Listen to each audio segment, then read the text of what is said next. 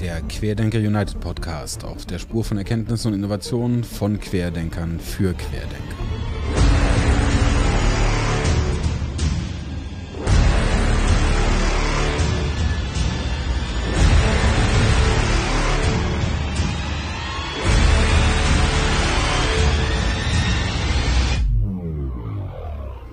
Hallo Laura, herzlich willkommen. Ja, hallo Ansgar.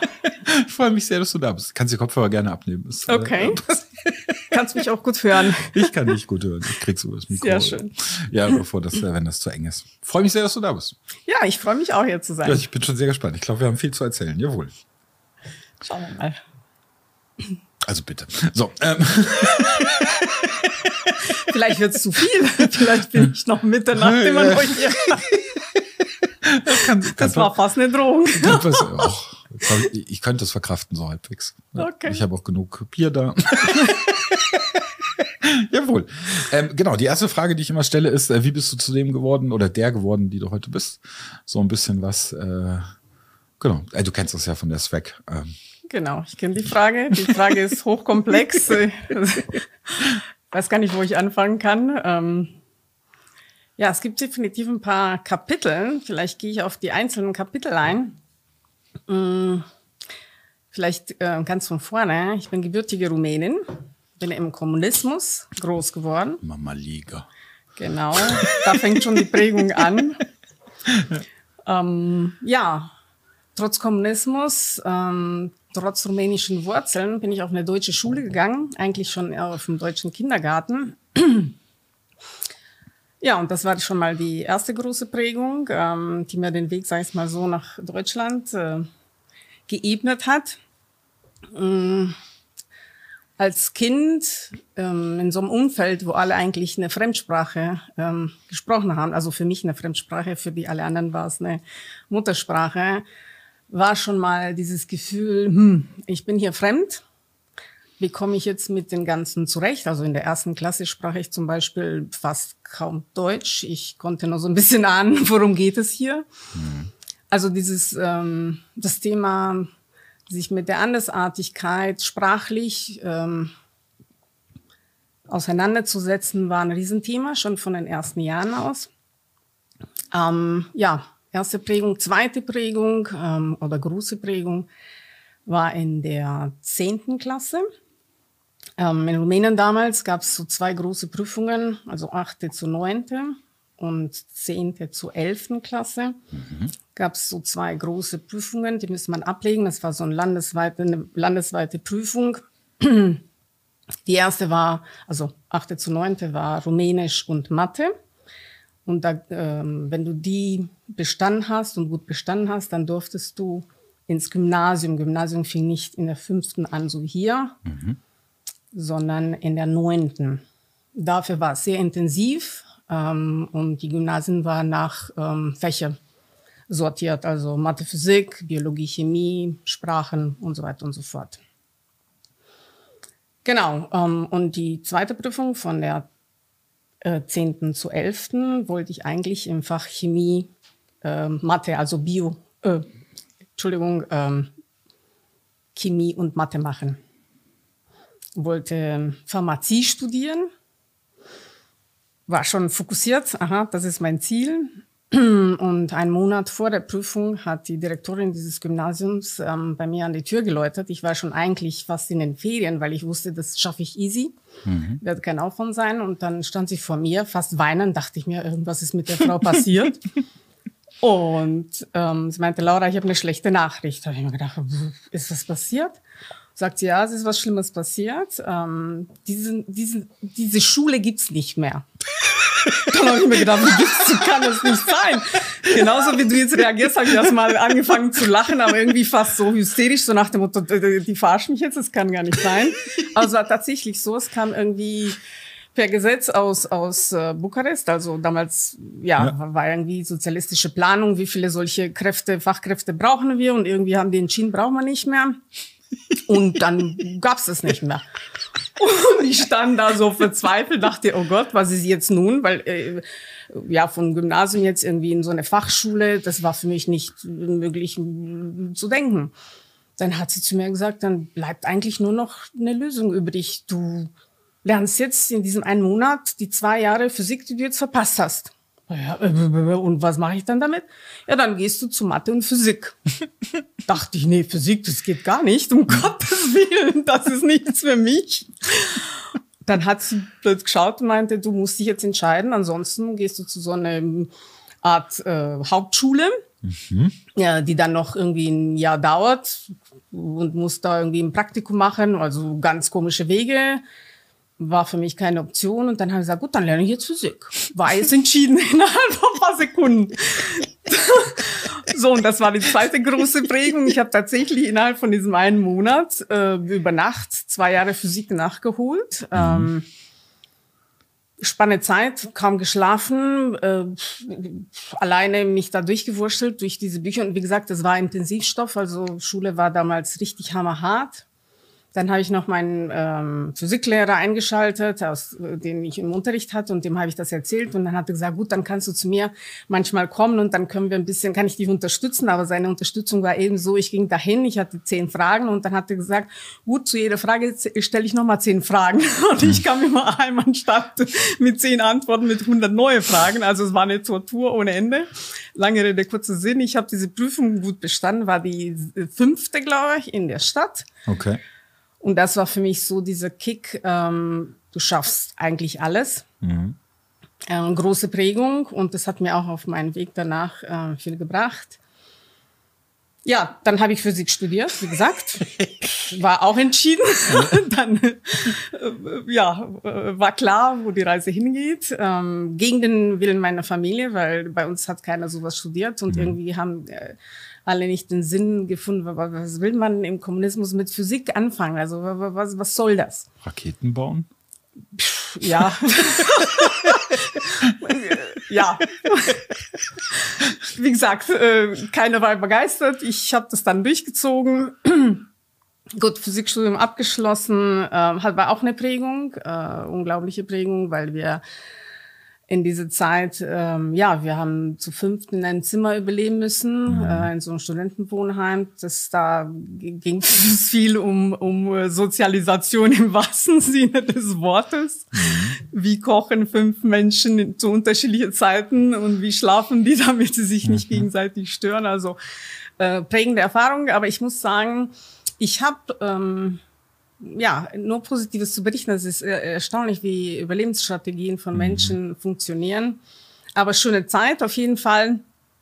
Ähm, nachdem ich mein äh, Physikstudium fertig hatte, hatte ich dann nochmal äh, Masterstudium in Zusammenarbeit mit Frankreich gemacht. Da habe ich wieder nochmal bewiesen, Französisch in einem Monat zu lernen. Zacki, razzi, fazzi, geht schon, kenne ich. Ähm, und ja, dann habe ich meine Doktorarbeit an der Uni in Klausenburg angefangen und dann hat mein Schicksal sich wieder neu sortiert. Ähm, per Zufall hat mein Kollege gesagt, du Laura, es gibt Stipendien für Deutschland, du konntest doch irgendwann Deutsch. Die ganze Zeit, also zwischen der neunten Klasse, wo ich eigentlich auf dem rumänisches, äh, rumänischen Gymnasium gegangen bin, und dem ja, 23. Lebensjahr habe ich überhaupt kein Wort mehr Deutsch gesprochen, also auch viel verschwunden und weg und so. Ja, und dann über Nacht äh, war ich im Bus auf dem Weg nach Deutschland sozusagen, äh, an der Ruhe in Bochum. Da habe ich promoviert, war eine sehr schöne Zeit. Aber da kam wieder das Thema Andersartigkeit, der Umgang mit Andersartigkeit. Mhm. Da habe ich mir gedacht, na ja, Deutsch spreche ich schon irgendwie, wird schon. Äh, Sprache war nicht das Thema, obwohl es auch ein Thema war, weil wenn du derjenige oder diejenige bist, die so ein bisschen immer äh, mit sich selbst kämpft, das ist jetzt mhm. nicht perfekt, da mache ich hier und da einen Fehler, das ist jetzt nicht so reibungslos wie bei den allen anderen, da hat man schon so eine Hemmung. Aber das Große war nicht die Sprache, sondern das Große war dieses, ähm, ja, die Menschen hier haben ein ganz anderes Verhalten, die denken alle anders, die tun Dinge anders. Ähm, und da hat sich wieder ähm, die Welt neu für mich gestaltet. Ja, gerade ähm, in Bochum, ja. Ja, vielleicht gerade in Bochum. Also waren faszinierende Ereignisse da. Immer wieder war ich verblüfft. Wow, wie die Leute hier denken. Und das war alles perfekt. Also ich muss gestehen, ich kam in eine Welt rein, wo ich dachte, wow, das ist perfekt. Das läuft wie geschmiert, obwohl alle um mich herum geklagt haben und, und ja. gejammert haben. Aber wow, wie, wie geht sowas? Also ich kann hier ein Lied singen von was schief gehen kann im Leben. So, ähm, genau. Die, die also, Schule gibt's nicht mehr. Ja. Genau. ähm, ja. Das ähm, gefällt mir. Genau, und dann kam. das ist echt geil. Guten Abend, Frau, Frau Lazar. Ja, also, ähm, die Schule gibt's nicht mehr. Genau. Und das von der Direktorin dieser Schule mitgeteilt zu bekommen, das war ja das Verblüffende. Und man hat, wie geht sowas? Ähm, geil. Ja. Genau. Ähm, ja, nächste Prägung, äh, große Prägung. Ich bin dann nach meiner Doktorarbeit bin ich in die deutsche Wirtschaft eingestiegen und ich dachte, na ja, jetzt dreieinhalb Jahre Bundesrepublik, jetzt habe ich verstanden, wie es läuft, alles super. Mhm. Ich kenne jetzt alles und dann bin ich nach Dresden umgezogen und habe dort äh, ja bei dem größten deutschen Halbleiterhersteller in vielen angefangen in der Herstellungskette, also in der Fabrik sozusagen. Mhm Wow, und das war ein Schock. Also das waren schockierende Zustände von der Art und Weise, wie die Leute miteinander umgingen, von der Art und Weise, wie das so lief. Ähm, ja, von der Position der Frau in so einem Unternehmen. Also ich war eins der ganz wenigen Frauen in diesem großen Team an. an ähm, du meinst respektiert und hoch angesehen, oder? Kann man auch so sagen. ich hatte jetzt nicht den Eindruck gehabt, ich werde nicht respektiert, sondern ja. ich hatte immer so den Eindruck gehabt, alles, was ich machte und was gut funktioniert hat, wollten andere haben. Das ja. war ja immer für mich das Verblüffende. Okay. Also ich hatte nach äh, drei Monaten, ich war noch in der Probezeit, hatte nach drei Monaten wollte patentieren, aber das war für mich nichts Besonderes, weil ich kam von der Forschung. Ja. Ähm, wenn du Physik, Physik promovierst, dann musst du veröffentlichen, musst du neue Ergebnisse liefern. Also war keine große Errungenschaft, aber urplötzlich standen zehn Leute da und hatten alle gemeint, die sitzen, die werden alle auf meinem Patent draufstehen. Habe ich gedacht, oh, kenne ich die? die? Wer sind die überhaupt? Oder was wollen die von mir? Also es waren äh, verblüffende Situationen, die da und Konflikte, die entstanden sind, wo du denkst, wow, erstaunlich. Das ging aber in der Uni äh, auch an anderer Stelle. Also wenn ich mir dann mal angucke, wer dann auf den Papieren dann am Ende alles draufsteht und dann denkst du, wo haben die mitgewirkt genau? Ähm, ja gut, aber da hast du einen Professor oder einen Doktorvater mhm. und der finanziert dich, also da kannst du noch irgendwie die, die Zusammenhänge erklären. Noch halbwegs herleiten, ja. Aber hier, zum Teil kannte ich diese Leute nicht. Die ja, waren okay. irgendwelche Abteilungsleiter von was weiß ich wo. Ich dachte, ich, ich kenne die nicht. Hm. Ähm, ja, also war dieser Konkurrenzkampf, ähm, äh, ja, beeindruckend, muss ich ehrlich sagen. Mhm. Beeindruckend.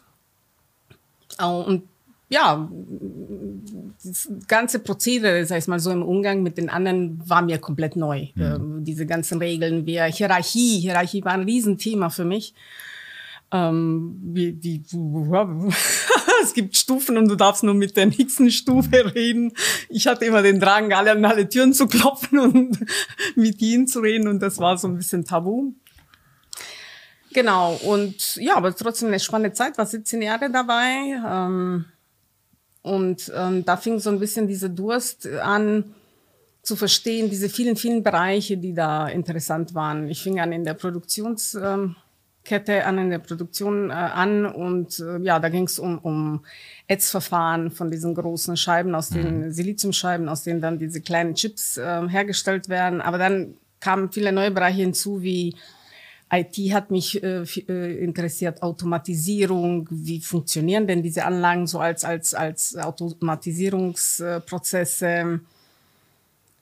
Ähm, irgendwann äh, bin ich dann ins Management geholt worden, habe dann diese ganzen Bereiche wie ähm, Supply Chain kennengelernt. Ähm, da habe ich mich richtig schön austoben können und das hat mich wirklich geprägt, ähm, weil da waren wiederum ganz andere Menschen am Werk, ganz mhm. andere Denkweisen. Da ging es sehr viel ums Business und, und auch der Umgang miteinander war anders. Und ich wollte alles verstehen. Es ging immer weiter und immer neue Möglichkeiten, sich weiterzuentwickeln. Ähm, zwischendurch hatte ich zwei Kinder bekommen. Das war auch eine prägende Erfahrung. Äh, Zwischendrin. Genau. Und ähm, ja, geprägt, weil wir sind immer noch bei deiner ersten Frage, Prägung. Ähm, geprägt hat mich dann ähm, auch mein Ausstieg aus der deutschen Wirtschaft. Ähm, ungeplant gekommen, aber doch geplant, sagen wir so, unbewusst geplant. Ähm, gesehen habe ich viel, ähm, ja, probiert habe ich viel, gemacht habe ich viel, unglaublich viele Projekte, die entstanden sind in dieser Zeit, ähm, auch ähm, Führungserfahrung, obwohl die Führung an sich war nichts nichts Besonderes, wie man so immer wieder drüber spricht, sondern äh, Führung kann man oder kann man nicht. Und wenn man es kann, dann kann man es hier und da verbessern. Aber wenn man es nicht kann, dann ist nicht viel zu holen, äh, mhm. äh, meiner Meinung nach. Aber unglaublich viele Menschen, die mich ähm, einige, ähm, sag ich mal so, ähm, ja, zu neuen Erfahrungen gebracht haben, auf neue Ideen gebracht haben. Es entstanden immer wieder neue, schöne Gespräche. Aber irgendwann entstand auch dieses Gefühl, hier habe ich nichts mehr zu holen. Mhm. Ich habe es jetzt äh, durchexerziert. Es gibt nichts Neues und es gibt auch Strukturen, die ich nicht verändern kann, wie zum Beispiel Hierarchie. Mhm. Auch in Unternehmen, wo man darüber sagt, es gibt flache Hierarchien, tralala, ist nicht so. Die kann ich nicht ändern und ich habe so ein bisschen den Eindruck bekommen, ich renne jetzt gegen eine Wand, die kann ich nicht durchbrechen. Ähm, aber das war vermutlich ähm, ja die Zusammenfassung dieser Erfahrungen. Aber es war auch ähm, eine körperliche Ansage. Ich wurde dann krank tatsächlich. Mhm. Ähm, der Zufall erfahren. Ich habe es nicht wahrgenommen. Ähm, und diese Krankheit hat mich tatsächlich äh, massiv geprägt, nicht im Negativen wieder. Also ich bin so ein Typ, der immer so das Positive in allem sieht, äh, warum auch immer, es ist Überlebensstrategie tatsächlich. Aber ich habe dann ähm, zum ersten Mal, zum ersten Mal tatsächlich bewusst im Leben losgelassen. Mhm. Ich habe meine Arbeit von 17 Jahren habe ich aufgebaut. Ich war äh, letzte Stufe im, im Mittelmanagement des größten Halbleiterkonzerns der Welt. Und dann habe ich innerhalb eines kurzen Gesprächs mit einem meiner, äh, sag ich mal so, einen ehemaligen Kollegen und guter Freund, Martin, und ich habe innerhalb diese paar wenigen Minuten, wo das Gespräch stattgefunden hat, habe ich gesagt, ich lasse jetzt los. Und dieses Gefühl des Loslassens, das war eine Befreiung. Mhm. Und wo ich losgelassen habe, dann war ich auch weg. Ähm, interessanterweise äh, wurde die Krankheit immer schlimmer, nachdem ich losgelassen habe. Mhm. Und ja, da sind Dinge passiert, ähm, die ich so nie geglaubt hätte, dass sie kommen werden. Ähm, hat bei mir mit, mit, mit, mit, mit äh, medizinischer Hilfe, also Medikamente, nichts gebracht. Äh, Wie alt warst du da? Wie bitte? Wie alt warst du da? Wie alt war ich da? Jetzt muss ich wieder zurückrechnen. 42. 42. Mhm. Midlife Crisis, ne? Du nickst jetzt schon so.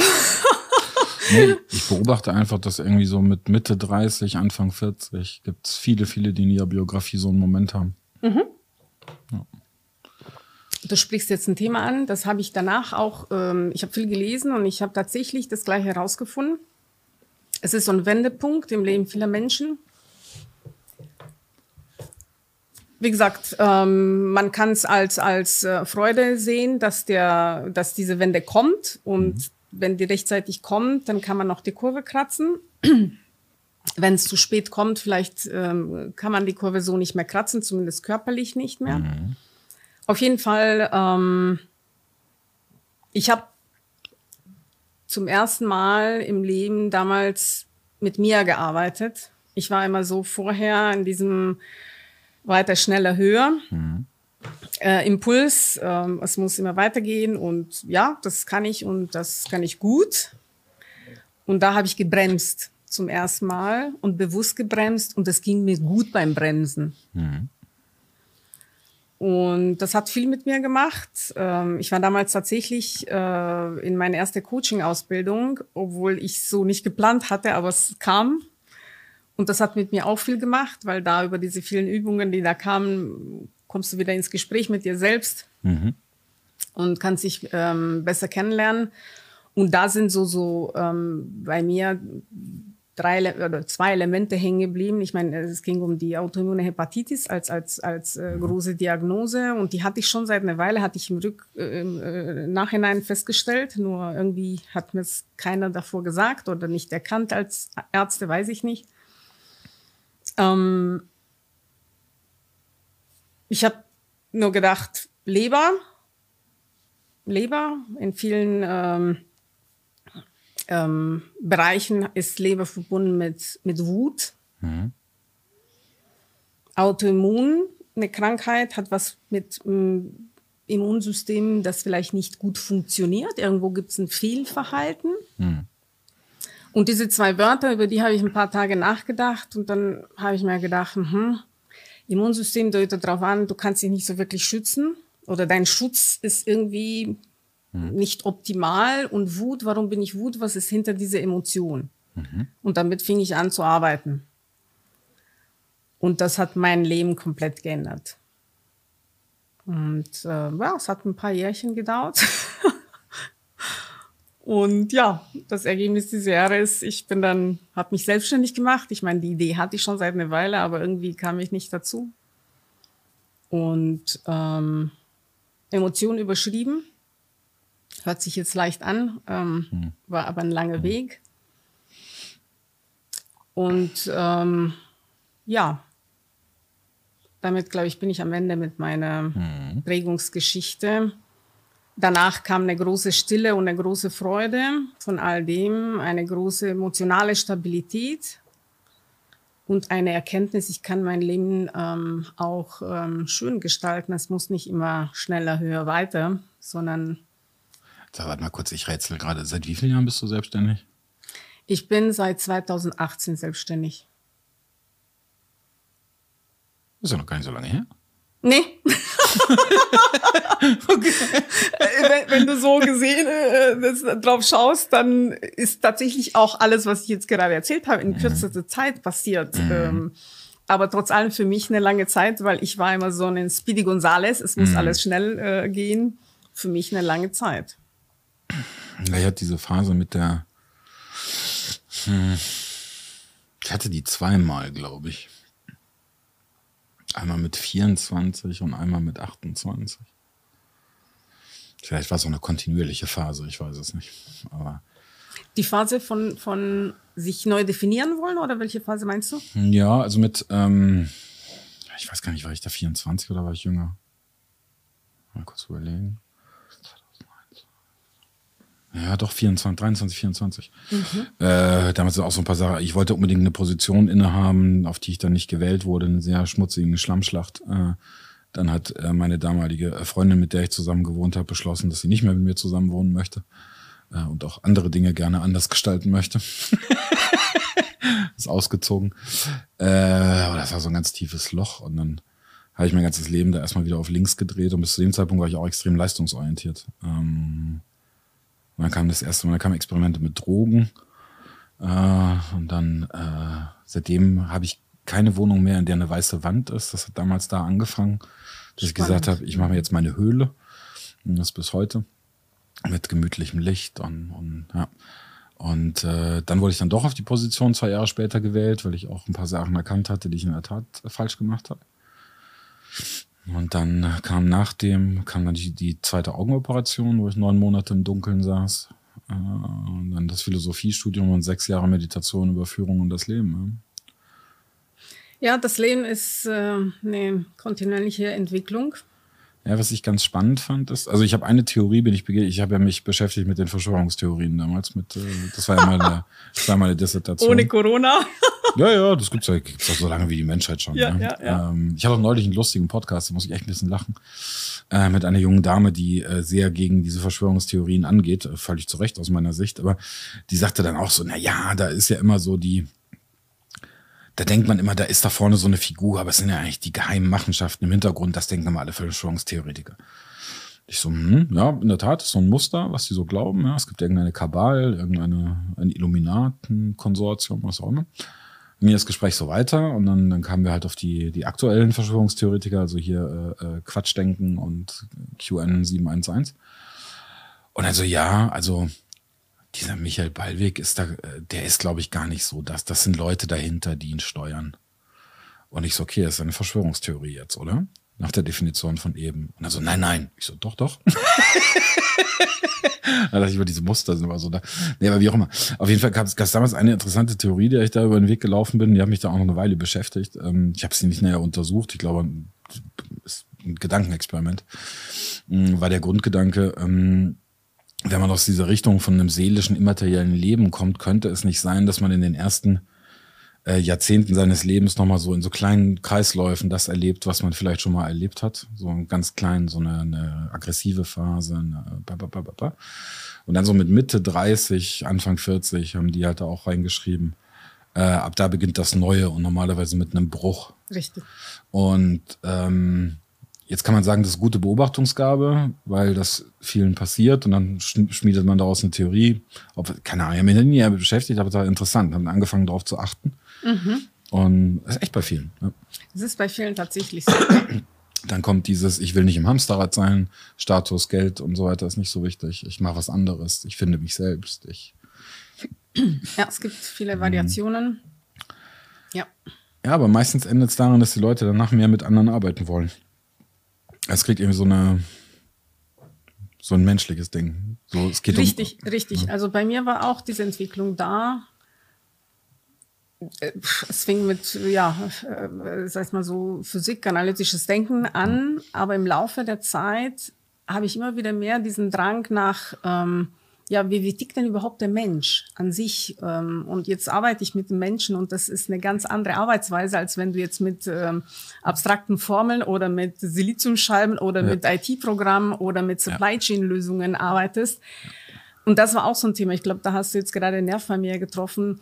Die Frage nach dem Sinn. Warum mache ich das alles? Also das war eigentlich über Jahre bei mir so, ähm, auch in den Zeiten, wo ich, also wie gesagt, für Außerirdische, sag ich mal, so extrem erfolgreich war, ja wo alle gesagt haben, was, was für ein Sinn, du hast doch hier Sinn, du hast, du hast hier ja. neue Lösungen kreiert, ähm, es läuft, es sind tolle Programme entstanden, es sind geniale ähm, äh, neue Richtungen äh, entstanden worden, entwickelt worden. Und da war, ja, aber wem, wem nutzt das überhaupt? Also ja, wo ist der Sinn des Ganzen? Es erfüllt nicht, das ist das. Richtig, und es erfüllt nicht. Und diese ja. Erfüllungsfrage, ich meine, äh, wenn ich jetzt auf das äh, äh, Materielle schauen würde, es war die beste Zeit meines Lebens. Was ich Klar. damals äh, verdient habe, äh, verdiene ich heute als Selbstständige nicht. Also um das mal ausgesprochen zu sondern, haben. Aber sondern ein Vielfaches.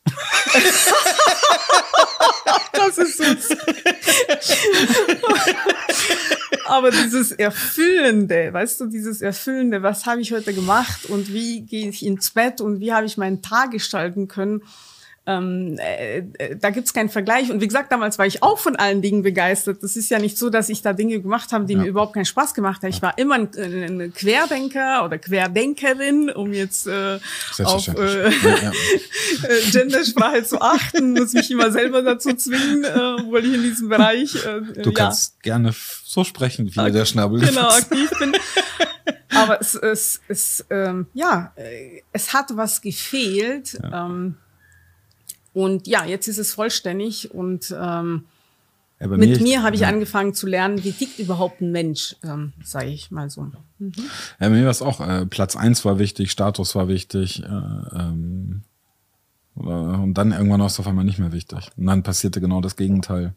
Genau. Somit, ähm, eigentlich ist der Genuss wichtig und das, das Leben und ähm, also eine meiner Ex-Freundinnen sagt immer, ich sei depressiv gewesen. Ich so, nee, ich habe einfach nur über das Leben nachgedacht. Sie so, das nennen wir Depression. Ich so, nee. ja, das kann man auch so nennen. Ich so, ja gut, meinetwegen, dann war ich halt depressiv. Aber irgendwann kam ich auch an den Punkt, wo ich dachte, nee, ich will es eigentlich nur genießen, Menschen kennenlernen, Spaß haben, lachen und äh, gucken, dass man da was Sinnvolles tut. Und ähm, ja. ist gar nicht wichtig, ob, ob da irgendein Platz oder ein Status bei rauskommt. Darf ich zwei völlig alberne Geschichten über Rumänien noch erzählen?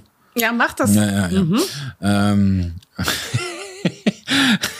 also bei der ersten, das war eine Konferenz, die war in Cluj ja, und äh, mhm. war auf einem, äh, beide Geschichten sind auf, auf dieser Konferenz passiert. Das war so eine alte Ritterburg, irgendwie so, keine Ahnung, wir waren ein bisschen außerhalb. Innerhalb der Stadt oder außerhalb? Nee, außerhalb. Aber okay. frag mich nicht. Weiß ähm, nicht mehr, wie, wie hieß. Nee, und da war irgendwie halt so eine, so eine, aus deutscher Sicht Jugendherberge drin. Okay. Weiß nicht, ob es das war, keine Ahnung. Ähm, das erste war, äh, am, am ersten Abend wurde da eine Hochzeit gefeiert und die haben ähm, die Hochzeit zelebriert mit ähm, Maschinengewehrsalven. Wow. Ja. Und ich hatte noch nie Maschinengewehre feuern hören, zumindest nicht live. Kurzer Moment der Angst. Okay. Ich dachte, okay. Verständlich, ja. Okay, morgen steht deutsche Reisegruppe in geschlachtet. Ja. Und das zweite war, ich war der Workshopleiter und da, da hielt ich einen Workshop und irgendwann hörte ich äh, ähm, Stöhnen und dachte, was ist denn jetzt los? Wow. Und Von einem Extreme zu anderen. Ja, und ich habe so ein ganz, ich habe so ein ganz trockenes Thema Zeitmanagement gehabt, ne?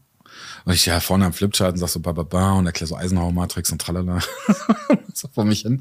Und halt die ganze Zeit wieder so, ah, ah. und ich so, was ist denn jetzt los? Und ich so, okay, okay, das kann nicht so lange dauern, ein paar Minuten, dann ist das rum. äh, und dachte so, Gott, das überspielen wir jetzt professionell und habe also stoisch mein Programm, während alle ein bisschen immer irritierter wurden, weil es hörte auch nicht auf. Ja, ja, ja klar. Und irgendwann dachte ich, mein Gott, was ist denn jetzt los? Und dann bin ich rausgegangen, bin dann über die Gänge gelaufen und habe gemeint, mache jetzt mal Pause und habe versucht rauszufinden, was da gerade ist. Ja, da hatten die halt zeitgleich zu unserer Konferenz hatten die eine Pornoproduktion in das äh, Hotel wow. eingebucht. Und ich stand da, meinte so, wie lange macht ihr das jetzt? So vier, fünf Stunden. Ich so, mhm. Wow. Das wird ein interessanter Workshop. Aber das war, ja, es war so skurril. Also an dem einen Abend denkst du, du stirbst und am nächsten Tag ist, er hat eine gute Zeit da. Sehr herzliche Leute. Ja. Und äh, gutes Essen. Ja, ist schön. Ja, ja. War dann auch mit einer Rumänin zusammen. Mhm. Mhm. War auch eine gute Zeit. Naja. Also war, war, war dann öfters noch unten, aber ähm, war immer. Ja, vielleicht machen wir eine gemeinsame Reise.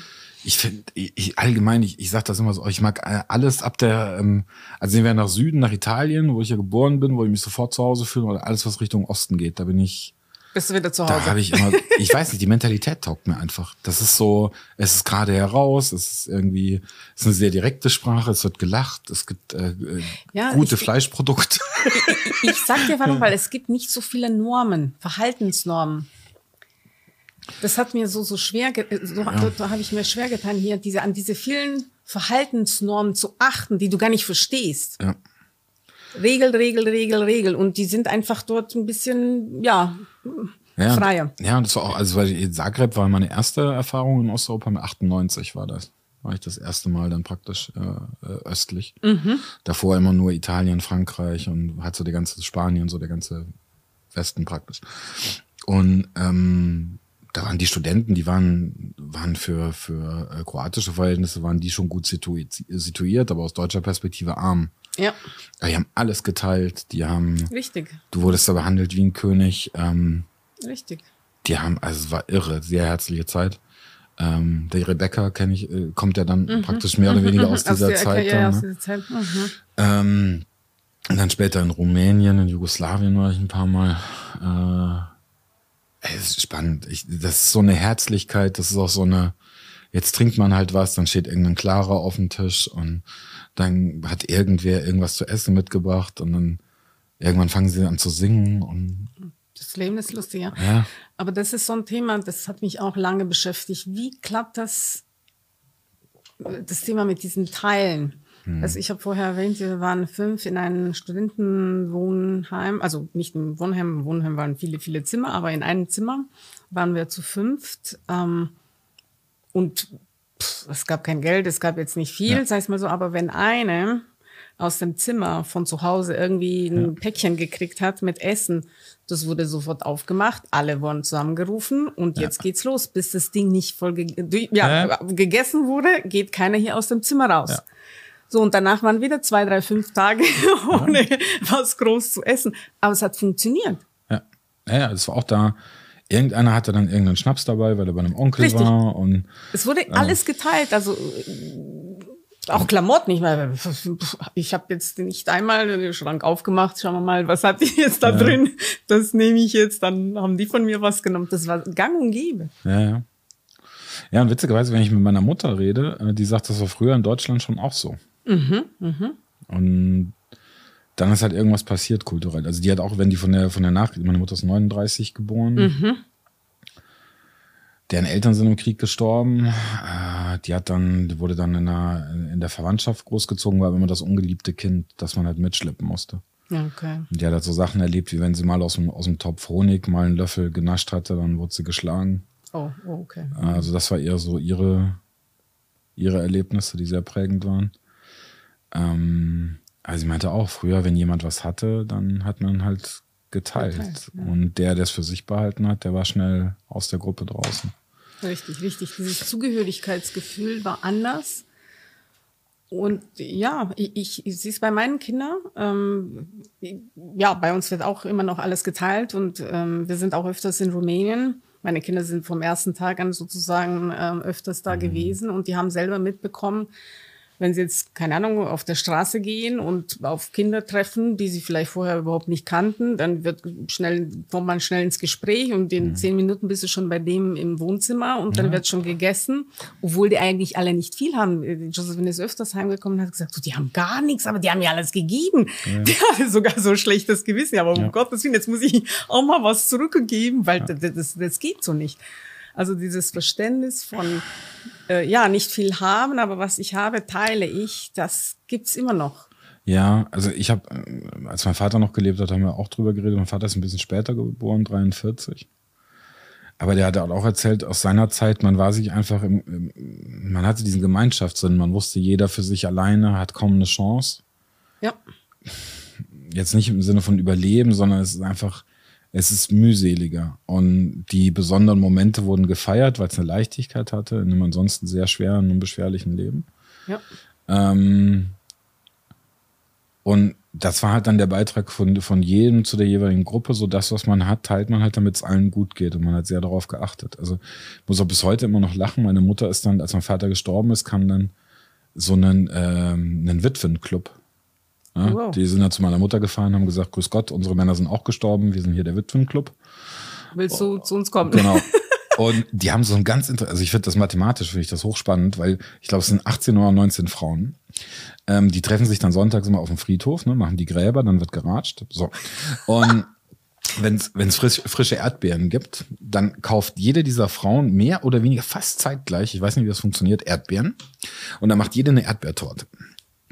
Und dann werden die Erdbeertorten verteilt. Also jede kriegt eine Erdbeertorte von der anderen. Ja, ja, ja, aha. Und irgendwie hat am Ende jede wieder eine Erdbeertorte, nur halt von der anderen. Von der anderen, ja. Und ich sitze mal da und denke mir so, wie macht ihr das?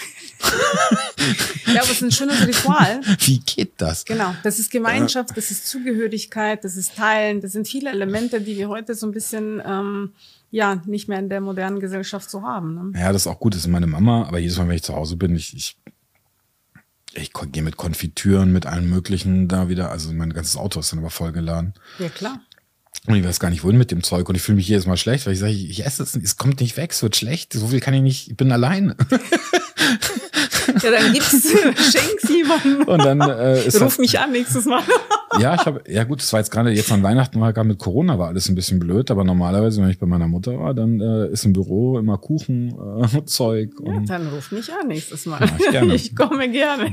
Ja, und auch der gute Obstler. Also das ja, und das, das fehlt mir bisweilen, wenn man dann so, ja, wir haben das nicht mehr. Ich habe es bei den Künstlern hier in München noch erlebt, dass es auch so ist. Mhm. Ja, der eine hat irgendwie sich äh, irgendwo mal einen Schnaps gekauft, der andere hat äh, gerade eine gute Wurst irgendwo herbekommen, weil er irgendwo im Ausland war und dann kommen sie alle zusammen und jeder hat ein bisschen was und mhm. da wird auch gar nicht gefragt, das wird einfach verteilt. Ja. ja. aber dass wir jetzt drüber sprechen, jetzt fällt mir gerade ein, die ältesten Freunde, die ich habe, sind tatsächlich von dem deutschen Kindergarten aus Rumänien. Du wirst mhm. jetzt echt lachen. Die Otti, die kenne ich seitdem ich vier Jahre alt bin. Wir sind immer noch befreundet und es gab eine Pause zwischen dem ja, Lebensjahr 14, also mit 14 Jahren bin ich dann auf ein deutschen Gymnasium gewechselt, sozusagen. Ähm, also ab dem Tag bis zum 44. Lebensjahr habe ich mhm. nichts mehr von denen gehört, weil viele, also nicht viele, eigentlich alle, meine ehemaligen äh, Klassenkameraden aus der deutschen Schule, die sind ja entweder über die Grenze gelaufen oder irgendwie ausgewandert aus Rumänien. Also sie sind alle eigentlich nach Deutschland gekommen, viel früher als ich, viel, viel früher. Also es gab keinen Kontakt. Die haben mich jahrelang gesucht auf den sozialen Medien. Ja. Ich habe es erst Jahre danach festgestellt, weil ich kriegte immer ständig irgendwelche Messages, aber ich konnte nicht lesen, weil ich so beschäftigt war. Irgendwie, ja. keine Ahnung. Und wo ich krank war, habe ich aufgeräumt, diese zigtausende ja. von Messages. Hab gesagt, die kenne ich, wow. Und so sind wir wieder in Kontakt gekommen. Ja. Und seitdem treffen wir uns jedes Jahr. Es gibt immer für alle Geschenke. Es ist ja. wie früher Wahnsinn, wahnsinnige Veranstaltung. Ja. Ähm, ja, also ja, das ist auch. Ich habe das auch bei meinem bei meinem Vater. Ich habe das erst vor, ist gar nicht so lange her, dass ich das erstmal verstanden habe. Wir hatten immer, mein Vater hat immer darauf bestanden, dass wir einen großen Geländewagen kaufen. Und ich saß immer da und dachte so, wozu? Also, wir, wir haben, okay, wir hatten eine Schäferhündin, wir hatten einen Pudel, wir hatten, ne, aber wozu? Ja? Ähm, und jedes Mal, wenn wir halt in Italien waren, wenn wir runtergefahren sind, war das Auto voll mit Dosenwurst, äh, mit ähm, allen möglichen Schnaps und Riesling und Zeug.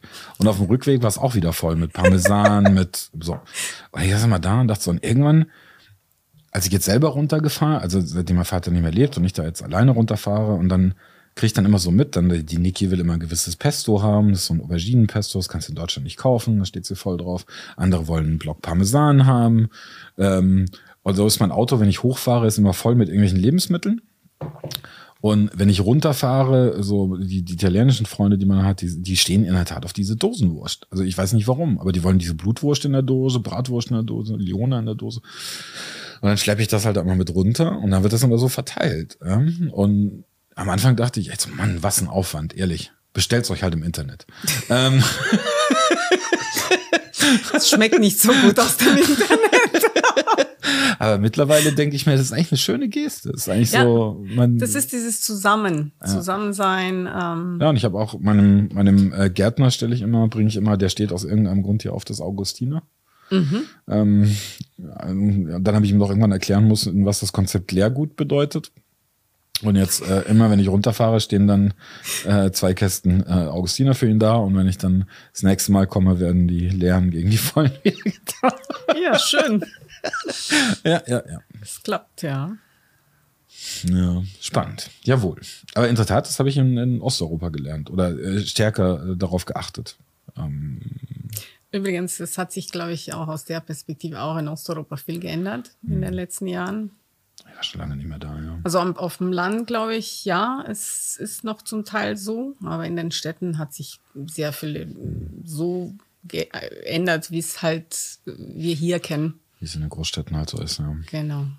Genau. Ja, aber ist eigentlich schade. Also mir fehlt, das ist auch mit, äh, warum ich äh, jetzt auch, äh, sei es bei der SWAG oder bei den, bei den Querdenkern immer diesen Netzwerkgedanken so schön finde, weil jeder, wenn jeder ein bisschen was gibt, haben alle was davon.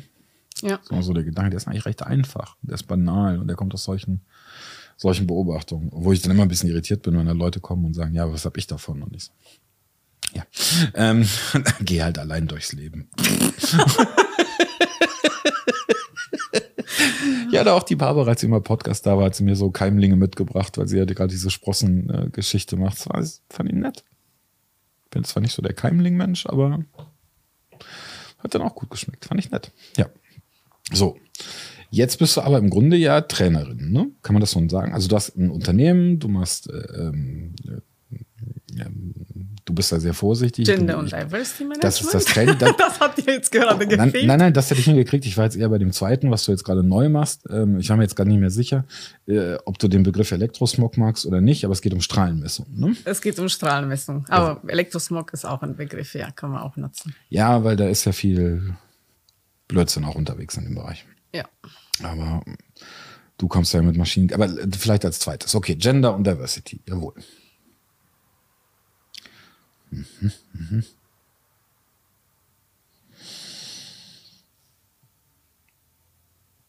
Warum? Spannende Frage, ja. Ja, wichtigste Frage. Warum? Das hat was mit mir zu tun. Ich sage immer, die Trainer trainieren die Teams, die sie selber beschäftigen. Mhm. Ich habe es vorher erwähnt, ähm, das Thema. Oha. okay, muss ich nachher die Liste nochmal durchgehen. Ja, mhm. ja geht die Liste nochmal durch.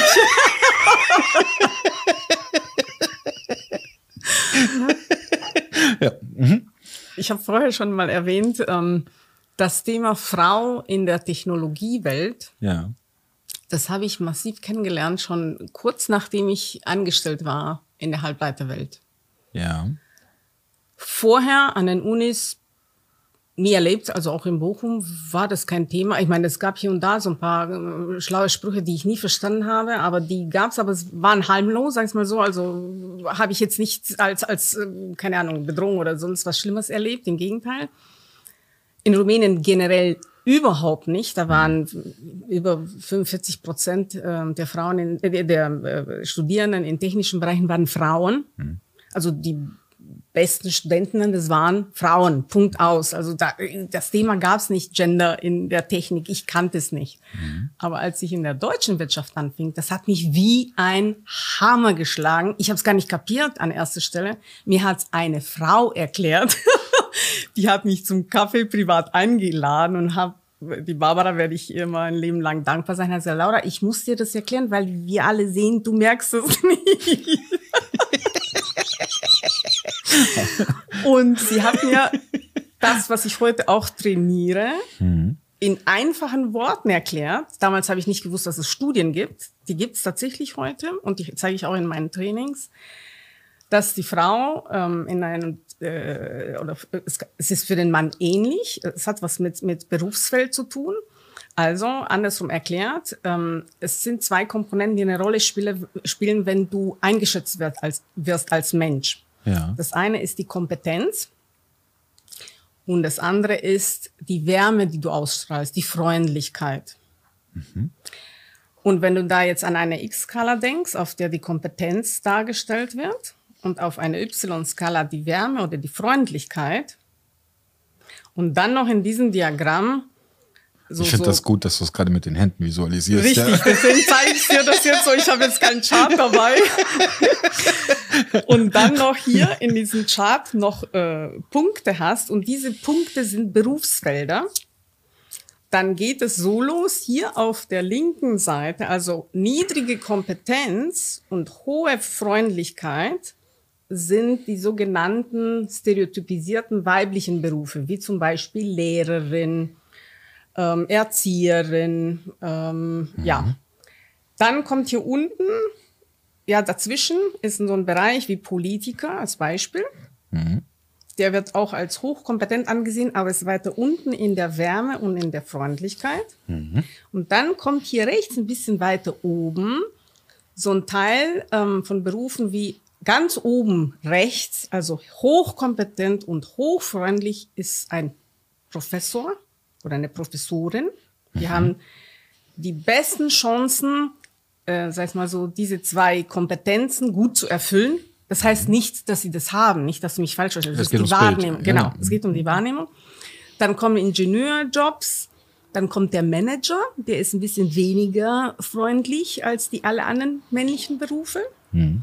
aber der wird auch als ziemlich hochkompetent eingeschätzt. So, wenn du aber, wenn du, wie ich dir jetzt hier zeige, hier sind so ein bisschen diese stereotypisierten männlichen Berufe, stereotypisierten weiblichen Berufe, und du als Frau auf diese Seite stehst, auf, also auf der anderen Seite oder als Mann auf der anderen Seite, zum Beispiel als Mann, als, äh, äh als Mann Erzieher zu werden, das mhm. gleiche Thema, dann hast du einen Spagat zu schaffen, und jetzt zum Beispiel von der Frau in einer Managerfunktion, du musst es schaffen, über Freundlichkeit zu Kompetenz zu kommen.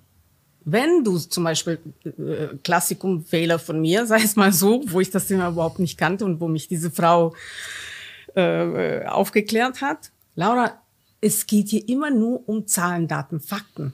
Die Leute aber wollen, dass du freundlich bist an erster Stelle. Wow. Du musst immer lächeln. Wow. weißt du so, es kam eins nach dem anderen. Und wo sie mir das erzählt habe, ich gesagt, die Frau hat einen Knall, kann nicht sein. Ist aber tatsächlich äh, Wissenschaft. Äh, ähm, und das muss wirklich nicht bei jeder so sein. Es hat, sind auch ein paar andere Elemente, die eine Rolle spielen in diesen Vielfaltsdimensionen, wie Körpergröße, sind ein paar andere Elemente, die eine Rolle spielen. Aber Klassikum, Frau wie ich, die blond ist, zierlich und hilflos ausschaut, sag ich mal so, von der Form her, kannst du da nicht drin sein, ohne dass du diese Freundlichkeitskomponente extrem stark spielst. Jetzt bist du irritiert. Ja, ich bin immer völlig fasziniert, weil äh, das erste Mal, als ich dich getroffen habe, dachte ich, die Frau weiß, was sie tut. Das ist alles gut, mit der will ich zusammenarbeiten. Ich habe da nicht. Ja, weil du diese Wahrnehmung und die Realität sozusagen einschätzen kannst, aber es ist bei vielen so nicht der Fall. Ja, also mein, mein eigenes, äh, ähm, mein eigener Leidensweg mit äh, dem Gender-Thema äh, fing an der LMU in Soziologie an. Mhm. äh, wo ich schnell, wo ich sehr schnell begriffen habe, dass viele dieser Studien Quatsch sind. Spannender Anfang. Ja, ja. Ja, aber das, weißt du, das äußert sich in so Dingen, zum Beispiel, ich saß in der Vorlesung und tendenziell Gender wird viel von, also von Frauen dominiert. Ähm, Im Studiengang. So. Und dann saß ich in dieser Vorlesung und da wurden so Folien gezeigt. Da stand dann, äh, ich, weiß, ich weiß gar nicht, welches Gender-Sternchen wir damals verwendet haben, aber es war irgend so eine komische Schreibweise wieder. Ich glaube mit großem I und Heute ist es ja Doppelpunkt. Donno. Auf jeden es Fall stand da. Auf jeden Fall stand da, es gibt so und so viele Professorinnen in Deutschland, so viele Studentinnen in Deutschland, so viele. Blablabla. So, es waren irgendwie 20, Fo 20 Folien und immer war dieses Binnen-I. So viele Ingenieurinnen, so viele. Blablabla. So. Und dann kam die Folie mit den Verbrechen und dann stand dann, es gibt so viele Mörder, so viele Vergewaltiger, so viele Bumm. Wow. Und ich dachte dann so, hm, das finde ich jetzt komisch. Habe mich gemeldet und habe gesagt, müsste es nicht Mörderinnen, Vergewaltigerinnen heißen? Und dann meinte es, nee, das sind ja hauptsächlich Männer. Und mein erster Reflex war ja, die meisten Professoren in Deutschland sind auch Männer, trotzdem steht da Professorinnen. Okay. In dem Moment wusste ich, das sind 300 Dates, die ich gar nicht erst anfragen muss. Ähm, also, ich war, Hat sich erledigt? ähm, und dann habe ich halt irgendwann angefangen, mich mit den Studien zu beschäftigen. Und das, äh, ähm, das Einzige, also äh, wo ich dann irgendwann gelandet bin, ist bei, bei den Kognitionswissenschaften und bei der Frage, gibt es Unterschiede? Und da ist mir auf, es gibt in dem, also rein kognitiv gibt es minimalste Unterschiede. Ähm, das ist richtig. Das Einzige, was äh, zu sein scheint und was immer mehr ins Forschungsinteresse reinrückt, ist die, ähm, dass die Geschlechter unterschiedliche Interessen haben. Mhm. Ähm, dass Männer sich tendenziell eher für Dinge interessieren und Frauen tendenziell eher für Menschen. Wenn ich mir das jetzt mal angucke, äh, genau, wenn ich mir das angucke, dann denke ich mir, da, da erschließt sich mir einiges. In der Tat kann ich mit Männern tendenziell über Autos besser reden, als ich das mit Frauen erlebt habe. Dafür kann ich mit Frauen wunderbar über alle möglichen Menschen reden. Ähm, und jetzt nicht tratschen, sondern fundiert. Ähm, ganz anderer Zugang. So, jetzt gibt es Einzel Einzelne, die das versuchen evolutorisch zu erklären. Gibt es da verschiedene Erklärungsmodelle. Es gibt viele Richtungen, ja. Die sind mir eigentlich hm. relativ wurscht. Aber das nehme ich jetzt so. Dann schaue ich mir an so Länder wie skandinavischer Raum, die recht frei gesagt haben, jeder darf machen, was er will. Und die jetzt erleben, dass weitaus mehr Männer Ingenieure, also das noch stärker polarisiert, dass äh, in den Studiengängen, wo es um, um Dinge geht, weitaus mehr Männer sitzen, in den Dingen, wo es eher um den Menschen geht, weitaus mehr Frauen sitzen. Also mehr, überproportional viele Frauen werden dort Ärztinnen, äh, während über viel, proportional viele Männer werden Ingenieure. Mhm. So. Und jetzt sitze ich da und denke mir so, okay, jetzt beobachte ich in unserem eigenen Land, dass bisweilen das etwas gezwungen mir scheint und das versucht wird, was gleich zu machen, wo ich nicht weiß, ob es sinnvoll ist. Und das ist so meine Verwunderung bisweilen. Mhm. Ja. Ähm, ja, vielleicht. Ähm, das als Einleitung ja, ja, ja, zu meinem momentanen Stand in meinem Denken. Und dann beobachte ich Dinge, dass eine Ungerechtigkeit, also obwohl man versucht gleich zu machen, entstehen Ungerechtigkeiten, mhm. die, die mir aufstoßen. Ich mache mal ganz platt, wirklich sehr plattes, ist mir auch bewusst, dass das Beispiel sehr platt ist. Ähm, da gab es ja irgendwann dieses, wenn Männer mit breiten Beinen in der U-Bahn sitzen, das hatte irgendeinen Begriff. Ich weiß es nicht mehr. Dass es nicht gewünscht ist. Okay. Also es wurde den Männern gesagt, wir sollen mit den Beinen zusammensetzen, weil man soll ja das Gemächt nicht so. Das ist also, eine U-Bahn-Ansage. ich weiß gar nicht mehr, wie es hieß. Manspreading, ich weiß es nicht mehr. Auf jeden Fall gab es irgendeinen so einen Begriff. Und dann saß ich da und dachte, ja, das ist witzig. Wenn ich als Mann sage, ich finde es in meiner Firma gut, wenn die Frauen jetzt nicht gerade mit einem dicken Dekolleté kommen, bin ich ein Sexist oder ich diskriminiere oder was auch immer, aber auf der anderen Stelle muss ich mir anhören, halt die Beine zusammen. Ähm, wo ich dann da saß und dachte, irgendwie, ich verstehe irgendwas nicht mehr. Also worum geht's uns gerade? Und ich bin da irgendwann an den Punkt gelandet, dachte ich, mir ist eigentlich ziemlich wurscht, was für ein Geschlecht jemand hat wir haben irgendwie was äh, miteinander zu erledigen, dann gucken wir halt, wie wir das äh, koordiniert kriegen. Und ob du jetzt lange blonde Haare hast und zierlich bist genau. oder nicht, ist mir eigentlich ziemlich wurscht. Genau. Nur ich beobachte halt eine wahnsinnige Polarisierung in diesen Themen. Und ich frage mich, ob das so klug ist. Das kann schon äh, richtig sein, was du so sagst. Ich verfolge es aus einer ganz anderen Perspektive. Also und, diese die Polarisierung, ja, die, die, ja. ich bin damit, sei es mal so, nicht besch äh, beschäftigt. Ich weiß, die gibt es. Mir geht's eigentlich und das hat nicht nur mit dem Thema äh, Gender, Geschlecht zu tun. Also ich mache, ähm, ich arbeite mit diesen vielen Vielfaltsdimensionen. Da mhm. gibt es mehrere äh, Möglichkeiten, diese darzustellen. Die Charta der Vielfalt hat äh, Darstellungen. Ich habe immer zwei Dimensionen.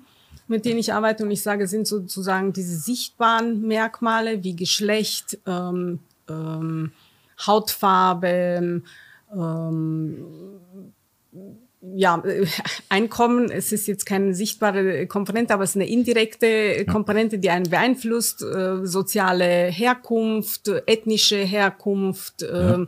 Religion, sexuelle Orientierung, das sind so diese Merkmale, mit denen man, die entweder sichtbar sind oder mit denen man ähm, sozusagen geboren ist, die, die hat man äh, äh, bekommen, man wurde nicht gefragt. Und das sind so diese Vielfaltsdimensionen, nach denen wir Privilegien verschenken oder Menschen diskriminieren, je nachdem. Ja. Und dann gibt's noch die zweite Dimension von den unsichtbaren äh, Merkmalen und die wir im Laufe des Lebens selber entwickeln. Und das sind so ähm, Dimensionen wie Werte, Persönlichkeit, Skills, die wir haben, ja. Weltanschauung und die zusammenfasse ich immer als Vielfalt des Denkens. Und diese sind für mich eigentlich die echte Vielfalt, diese unsichtbaren Komponenten. Und mit denen arbeite ich auch. Also es geht um das Geschlecht.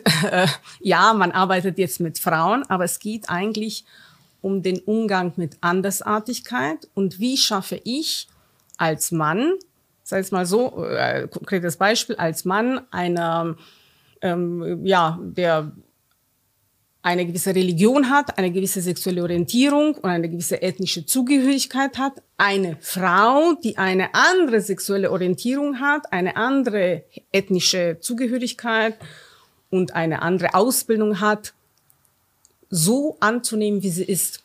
Und andersrum genauso, also als Frau ähm, den Mann. Einfach so. Das ist nicht so einfach leider, weil, und jetzt kommt ähm, äh, der Hammer, und das mache ich in, in, in meinen Trainings und da sind selbst Leute, die weltweit unterwegs waren, verblüfft. Die größte Herausforderung, die wir alle Menschen haben, ähm, und da gebe ich dir gleich ein Beispiel, was mir passiert ist, wo ich nie geglaubt hätte, dass mir sowas passieren kann. Die Afrika-Geschichte, oder? Ich weiß nicht, ob ich die dir mal erzählt habe, aber ich, ähm, also diese Auseinandersetzung mit einem Menschen, der ganz anders ist.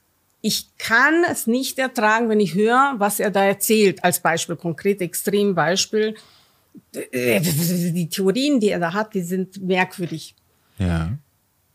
Ich trotz allem mit diesem Mensch im Dialog zu bleiben und komplett neue Verhaltensmodalitäten, äh, sei es mal so, mit ihm zu entwickeln. Wie gehe ich mit diesem Menschen um so, dass wir im Dialog bleiben und Neues gestalten können, sei es Innovation, sei es äh, neue Ideen das ist die schwierigste Aufgabe, die wir überhaupt im Leben haben. Jetzt sind wir aber bei Diversity und nicht mehr bei Gender, oder?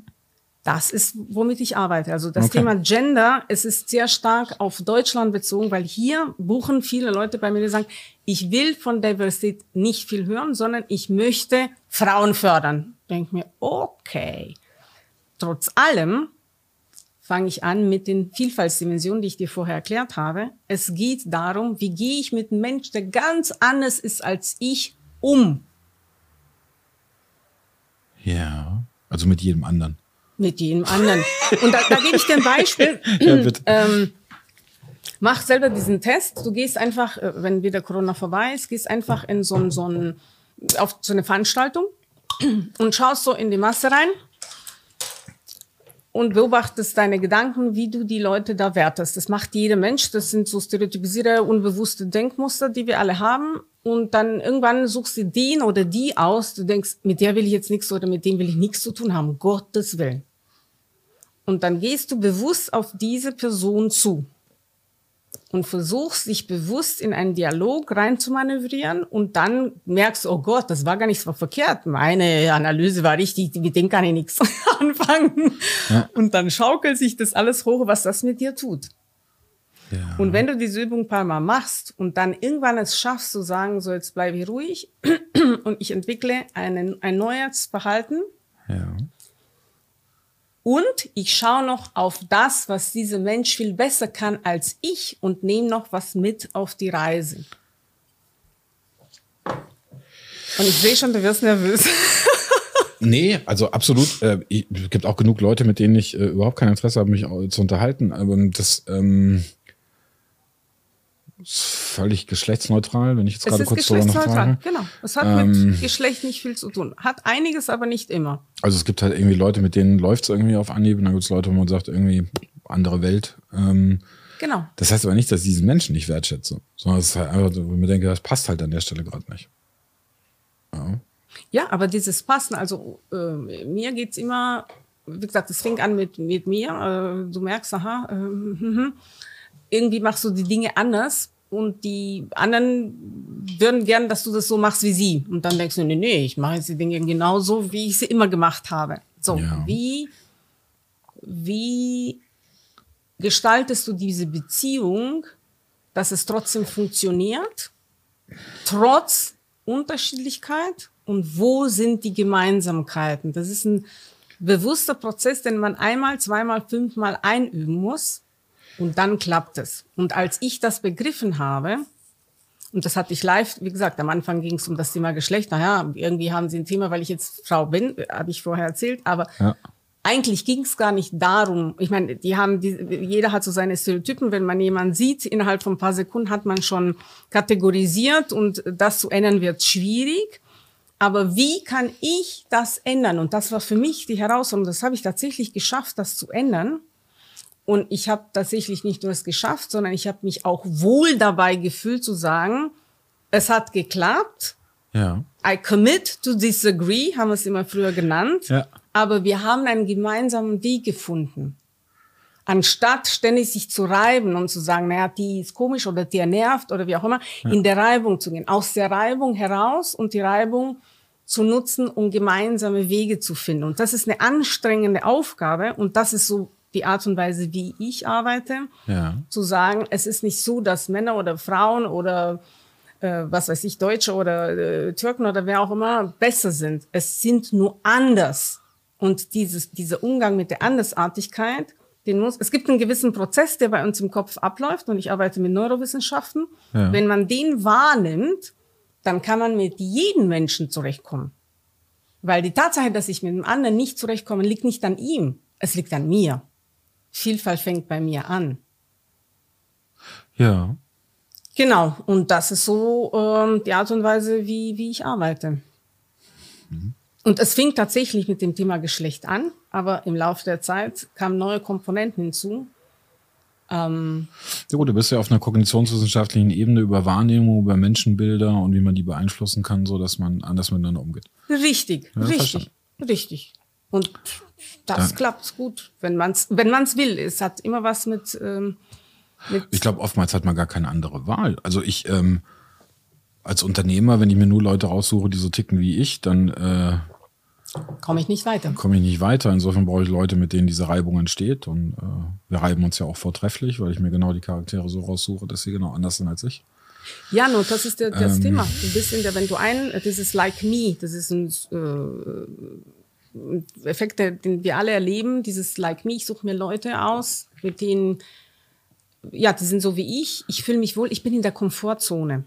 Ja. Wenn er aber ganz anders ist als ich, ja, das ist jetzt ein bisschen anstrengend. Ich muss aus der Komfortzone raus. Ja, es gibt auch Grenzen, glaube ich. Also es gibt einfach Dinge. Und es gibt auch Grenzen und man muss die Grenzen kennen und man muss wissen, wie gehe ich jetzt damit um. Und da mhm. äh, sage ich immer, ich hatte einen Chef ganz am Anfang, wo ich anfing, mit mir zu arbeiten, genau aus, aus dieser Perspektive hat ihn Chef, der ähm, war oberster Operations Head äh, von einem äh, Großkonzern, den es heute nicht mehr gibt. Und dann hat Michael in so seiner Bordsitzung da bestimmte Themen ähm, erwähnt und ich, boah, dabei mir hat's gekocht, weiß ich, ich wusste nicht, wie ich mich halte, noch auf dem Stuhl sitzen zu bleiben, ohne hier zu explodieren. Und das hat er auch bemerkt. Und dann habe ich so meine ganzen Prozesse wahrgenommen. Und dann hat er einfach alle seine äh, Vicepräsidents rausgeschmissen und hat gesagt, so, was ist los, Laura? Das war das erste Mal im Leben, wo ich zu, äh, zu, also mich beherrschen konnte und habe gesagt, Michael, I need to sort out. ich muss bei mir hier aufräumen. Ja. Es ist so vieles passiert, was mich jetzt gerade irgendwie gewackelt hat. I will think about it. Dann bin ich rausgegangen, habe einen Tag wuff, mit mir aufgeräumt. Dann bin ich wieder am nächsten Tag zu ihm gegangen und habe ihm gesagt, was in mir gefahren ist, welcher Teufel mich geritten hat sozusagen. Ja. Und der hat mir nur einen Satz gesagt. This is the way to leadership. war am Anfang des Wegs, das sind viele, viele Jahre her, ich war damals noch äh, sehr jung. Und das hat mich geprägt, also wieder zurück zur Prägung. Es waren so Menschen, die mich beobachtet haben im Laufe der Zeit. Äh, die meisten eigentlich Männer, muss ich sagen. Ich habe viel mit Männern sehr gut zusammengearbeitet. Die haben mich aus der Ferne beobachtet. Ähm, und die haben an mich geglaubt. Ähm, das hat mich auch sehr gestärkt und geprägt. Aber die haben mich auch unterstützt zu sagen, ich traue dir was zu. Das wird jetzt hammerhart, aber sie wird, sie wird die Kurve kratzen. Ja, das ist so ein, den Punkt, den du gerade ansprichst, den finde ich sehr interessant. Ich habe auch, also wenn ich so lese, äh, ich weiß nicht, wie viele Diskussionen ich in meinem Leben über so Dinge wie die gläserne Decke und so weiter ja, und ja, ja, ja. So. Und ich sitze dann mal da und denke so, worüber reden wir hier gerade? So. Ähm, und dann habe ich irgendwann äh, äh, mit, mit Beobachtungen habe ich überlegt, wie läuft das eigentlich, wenn so Männer sich irgendwie, ähm, also kann ich auch im Unternehmen beobachten, ja, da gibt's die alten Hasen mhm. ähm, und dann kommt irgend so ein junger Azubi dazu. Und der denkt dann erstmal, also alles Männer, ja, jetzt erstmal in, diesem, in dieser ersten Iteration. Und der macht dann einen Spruch und denkt, er kann so mit uns reden, wie wir untereinander reden. Die uns seit Jahren kennen, die bisweilen auch befreundet sind. Er kriegt's ganz gut auf den Deckel. Also der wird sofort zurechtgewiesen. Mhm. Ja? Und dann ist er ein bisschen beleidigt und dann versucht er es weiter und, und er versucht eigentlich äh, den Respekt zu gewinnen der Gruppe. Ja, und zugehörig zu sein. Und wir machen es ihm erstmal nicht leicht, weil wir erstmal gucken müssen, wie beißt er sich durch. Mhm. Das ist so ein Prüfprozess, der läuft sehr unterbewusst. Genau. Aber den haben irgendwie alle Männer in sich drin. Keine Richtig. Ahnung. So. Und so, jetzt kommt eine Dame, die auch in diese Runde reinkommen will und durchläuft im Grunde genau den gleichen Mechanismus. Das Problem ist, im ersten Mal, wo wir einen auf den Deckel geben, ist es sofort irgendein Gender-Thema. Und ich sitze da und denke mir so, nee, das ist kein Gender-Thema. Das ist, du musst an der Stelle einfach beweisen, dass du was drauf hast, dich durchbeißen und dann dir den Respekt verdienen. Und in dem Moment, wo du den hast, bist du sofort Teil der Gruppe genau. und da wird überhaupt nicht drauf geachtet, was für ein Geschlecht du hast, sondern es ist dann ganz normal. Aber diese Eingangshürde mit, du wirst Teil der Gruppe und das hat, dann habe ich weiter überlegt, dann habe ich beobachtet, wenn ich mit Frauen unterwegs war, war das auch nicht anders. Das ist ein wichtiger Punkt, den du jetzt gerade ansprichst. Und durch diese, sag ich mal so Anführungsstrichen, Tortur bin ich auch durchgegangen. Ja. Mehrere Male, unterschiedliche hierarchische Ebenen. Ja, ja, ich auch, aber ähm, halt mit. Ich muss ja. ehrlich sagen, mich hat's nicht so sehr gestört, weil ich es irgendwie anders wie nicht kannte. In Rumänien ist es gang und gäbe. Mhm.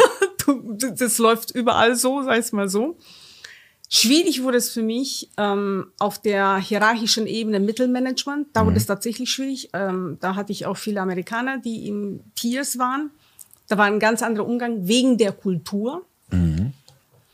Und das hat auch wieder eine, wieder eine andere äh, Dimension von Vielfalt. Das hat für mich auch wieder eine Weile gedauert. Mhm, wie gehst du damit um? Also dieses ständig protzen, angeben. Äh, ja, das packe ich auch nicht. Ja. I'm great, awesome, weißt du so. äh, ja. ja. wenn du aber in diesem Milieu bist, ja. musst du es schaffen. Es ist, ist, die gleiche Hürde, aber eine andere. Es ist eine kulturelle Hürde. Ähm, das Verrückte an dem Ganzen ist, und deswegen bezeichne ich es heute so in meinen Trainings, ich sage immer, das ist eigentlich die sogenannte Geschlechtersprache. Du musst einfach, irgendeiner muss dich informieren, so läuft es. Ja. Und das mache ich in den Trainings. Es gibt eine vertikale und horizontale, nennen wir es jetzt so Sprache. Ja. Wenn, wenn mir das einer vor 20 Jahren erklärt hätte, wäre für mich viel leichter gewesen. Hat aber keiner getan. Ich habe es äh, exerziert mehrere Male, es war mühsam äh, hier und da, aber es ging. Bei vielen Frauen, die bleiben da hängen. Du weißt nicht, wie viel, wie viele solche Gespräche auch selber ich hatte im Team äh, Frauen, Doch. die haben alle gesagt, das ist eine Unverschämtheit, das geht so nicht und erklärst allen, das ist aber so die Sprache, wenn du nach Indien umziehst, du kannst doch nicht erwarten, dass die alle Deutsch sprechen. I geht nicht, als Beispiel. Ich, ich weiß ehrlich, also aus einer sehr männlichen Perspektive und andere Ebene, nicht Beruf. Aber wenn es um, ähm, um ähm, Paarung geht, ja? ähm, das Balzverhalten, ähm, als Mann bin ich dran gewöhnt, dass ich mich ständig irgendwie beweisen muss ähm, gegenüber einer Frau. Also ich meine, die prüft ja, die hat da ihren internen und dann wie hat er sich da geäußert, wurde mich hingeblabbert. So. Und ich sitze immer da und ich denke mir, das fällt unfassbar schwer, daraus zu abstrahieren, weil im Grunde wir sind eigentlich, also ich habe dann auch angefangen zu überlegen, dass es viele, viele Geschichten, die man erzählen kann, aber zum einen schon eine, da war ich glaube ich sechs oder so, da haben wir zusammen eine Burg gebaut, ein Freund und ich. Oder jeder hat eine Burg gebaut, so rum war es. Und dann kam eine, eine, ein, ein Mädel aus der Nachbarschaft, die wir wohl ganz, ganz nett fanden. Und ähm, dann hat er meine Burg zertreten. Hm. So dass er die einzige Burg hatte. Ja, mhm. Und dann war er natürlich toll. Klar. Und ich dachte so, hm. Blöd gelaufen. Und das war so die erste Reaktion mit, äh, oder das erste Lernen, dass da so einen kompetitiven Aspekt gibt. Und äh, dass wir uns nicht einfach dran gefreut haben, dass wir beide eine schöne Burg gebaut haben. Sondern, Richtig. So. Und ähm, insofern, also ich sitze dann immer da und denke mir, und da kommt halt diese charakterliche Komponente mit rein, wo ich mir denke, ja gut, du musst dich halt an der Stelle dann durchbeißen, wenn du was haben willst. Also dann einfach zu sagen, jetzt müssen wir uns aber zusammentun und das sind ganz, ganz böse systemische Probleme. Da steige ich aus an der Stelle. Da verliert man mich jedes Mal im Argument. Ich glaube, das ist, das ist wirklich eine Wahrnehmungsgeschichte. Also ich, mhm. ich ähm, arbeite mit Frauen, die sagen, ich würde gern einfach ähm, meine, also es gibt zwei Sorten von Barrieren in ja. diesem ganzen Prozess. Es gibt innere, nenne ich inner, und äußere Barrieren. Zu den äußeren Barrieren sind so Themen, wie du jetzt gerade sagst, die gläserne Decke, die gibt's tatsächlich, aber die gibt's nicht so, wie sie diskutiert wird und thematisiert wird, meiner Meinung nach. Ähm, die gibt's wieder aus der gleichen Perspektive. Jetzt musste ich, wenn du da oben willst, und davon kann ich echt ein Lied springen, äh, äh singen, weil ich wollte ein Stop-Management bei Intel und das habe ich nicht geschafft. Mhm. Aber ich habe es nicht geschafft, weil es nicht hätte schaffen können, sondern ich habe mich geweigert zu sagen, so will ich werden. Ja. Das hatte aber mit dem Thema Geschlecht nichts zu tun. Da waren auch Frauen drin, die haben sich auch so verhalten. Das kann ich nachvollziehen, weil das und war auch bei mir. Und ich habe gesagt, so möchte ich nicht werden, aber ich wusste, wie ich werden müsste, um dorthin zu gehören. Und dann hätten die mich auch gefördert. Das wäre nicht das Thema. Das, ich, ich stand auf der Liste, nur ich habe gesagt, so will ich nicht werden. Und das ist ähm, so, wo, wo, wo viele Frauen sind, nee, nee, ich will dahin, aber ich will so nicht werden. Und dann äh, funktioniert das nicht. Das ist die gläserne Decke meiner Meinung nach, dass Frauen sagen, dieses Verhalten da oben soll sich bitte schon ändern. Das System an mhm. sich, wie es da oben funktioniert, soll bitte so gestaltet sein, dass ich so bleibe, wie ich bin, aber trotzdem in diese Top-Position gelange. Ja, das ist interessant. Ich habe mir dann auch äh, weibliche Hierarchien angeguckt. Die mhm. funktionieren nicht anders. Äh, Im Gegenteil. Aber ja, also irgendwie Hierarchien, Hierarchien haben irgendwie diesen Punkt, dass an der Spitze halt nicht Zuckerschlecken ist. Das ist die Aussage. Das ist die Aussage. Und, also, und, und, und jetzt nochmal meine Idee äh, abzuschließen, ja, bevor ich es vergesse. Also das ist, das ist so ein Beispiel von äußere Barrieren. Ja. Und innere Barrieren und diese inneren Hürden, so nenne ich sie immer wieder in meinen Trainings, sind eigentlich auch da, nur die nehmen wir nicht wahr. Und so eine innere Hürde mhm. zum Beispiel ist, will ich meine Werte anpassen? Nee, will ich nicht. Ich bleib so, wie ich bin, als Beispiel. Oder ja, will ja. ich, weil ist mir wichtiger, in Führung zu gehen. Und ich weiß, da ist es so. Ja. Also äh, will ich dahin, also ändere ich das. Also sind Barrieren, wo ich sage, ähm, heute ist es so, wenn du dahin willst, dann wird es so ausschauen, möchtest du so werden? Und wenn ja, dann musst du das und das und das und das ändern. Ja. Und wenn nein, dann wird das nicht klappen, weil selbst wenn du es schaffst, und das sehen wir auch hier in Deutschland sehr oft, selbst wenn du es schaffst, aber dort glaubst, äh, als Minderheit irgendwas zu ändern, du wirst rausfliegen. Mhm. Sooner or later äh, wirst du äh, entweder von alleine gehen oder wirst gekündigt und dann wird dir noch äh, hinterhergeschmissen, du bist nicht teamfähig oder kannst nicht führen oder irgend so ein Quatsch, was man nicht messen kann. ähm, so, aber um jetzt abzuschließen, für, für, wo, wo ist meine Mission oder Vision, Mission, wie auch immer man das bezeichnen möchte, möchte äh, wo würde ich gern Unternehmen sehen und, und Organisationen? Das ist eine Welt, in dem jeder oder jede sein kann, wie sie sie will oder er sie will. Mhm und trotzdem bestimmte ähm, Jobs, äh, Führungspositionen annehmen kann. Und mhm. das davon sind wir meilenweit entfernt. Ich glaube nicht, dass ich das äh, überleben werde. Ich glaube nicht, dass in diesem Leben das äh, oder in meinem Leben noch äh, erleben werde. Aber das ist so meine meine Vision, wo die Menschen nicht mehr schauen auf diese Macht, Dominanz, Unterdrückung, Privilegiengeschichten, sondern auf das gemeinsame Ziel. Das geht. Aber ich glaube, der Schlüssel, äh, ich meine, weißt du, dass das mein Denken ist, dass Netzwerkorganisation ist der Schlüssel. Aber ähm, auch die prägt eine Hierarchie aus. Aber eine etwas andere. Aber das geht schon. Ich glaube, wir erleben das auch gerade schon. Da sind die ersten Vorläufer da, womit ich, was ich, und da bin ich dabei und da können wir gleich den Topf, können wir gleich noch aufmachen, da gibt es auch Spannendes zu entdecken. ähm, nur Ich will ein auch wieder naives, ähm, so wie ich halt nun mal bin, äh, Beispiel machen. Ähm, was mich sehr geprägt hat für den Rest meines Lebens. Wir haben in der Schule haben wir Fußball gespielt. Die Jungs. Mhm. Wie Jungs mit zu viel Testosteron halt so Fußball spielen. Also ja, es gab schon einen Ball, aber bisweilen hatte man das Gefühl, es ging eher darum, den anderen zu treten. Aber gut. Ja. Ähm, und dann ähm, kam Mädchen und sagten, wir wollen mitspielen. Und wir haben gesagt, nee. Warum auch immer. So. Dann gingen die weg, dann kamen viele Mädchen und eine Lehrerin und haben gesagt, ja, sagen, Entschuldigung. Ja, und, und haben uns dann erklärt, ähm, Mädchen dürfen mitspielen. Und wir so, wollen wir aber nicht. Die so, ja, aber die müssen. So. Da meinten wir, aber Mädchen spielen nicht so gut Fußball. Da meinen sie, doch, tun sie. Mädchen spielen genauso gut Fußball wie Jungs. Wir so, okay. Meinetwegen. Dann haben wir die Mädchen zugelassen und dann erinnere ich mich noch, die eine hatte den Ball, lief und dann ist halt einer reingegrätscht, wie wir halt so miteinander gespielt haben. Und das tat ihr wohl weh und dann ging das Weinen los und dann kamen wieder sehr viele Mädchen und eine Lehrerin. Und uns wurde erklärt, das geht so nicht. Und wir so, wieso? Ich dachte, die können genauso gut Fußball spielen wie wir. Und also, ja, aber anders. Wir so, wie jetzt?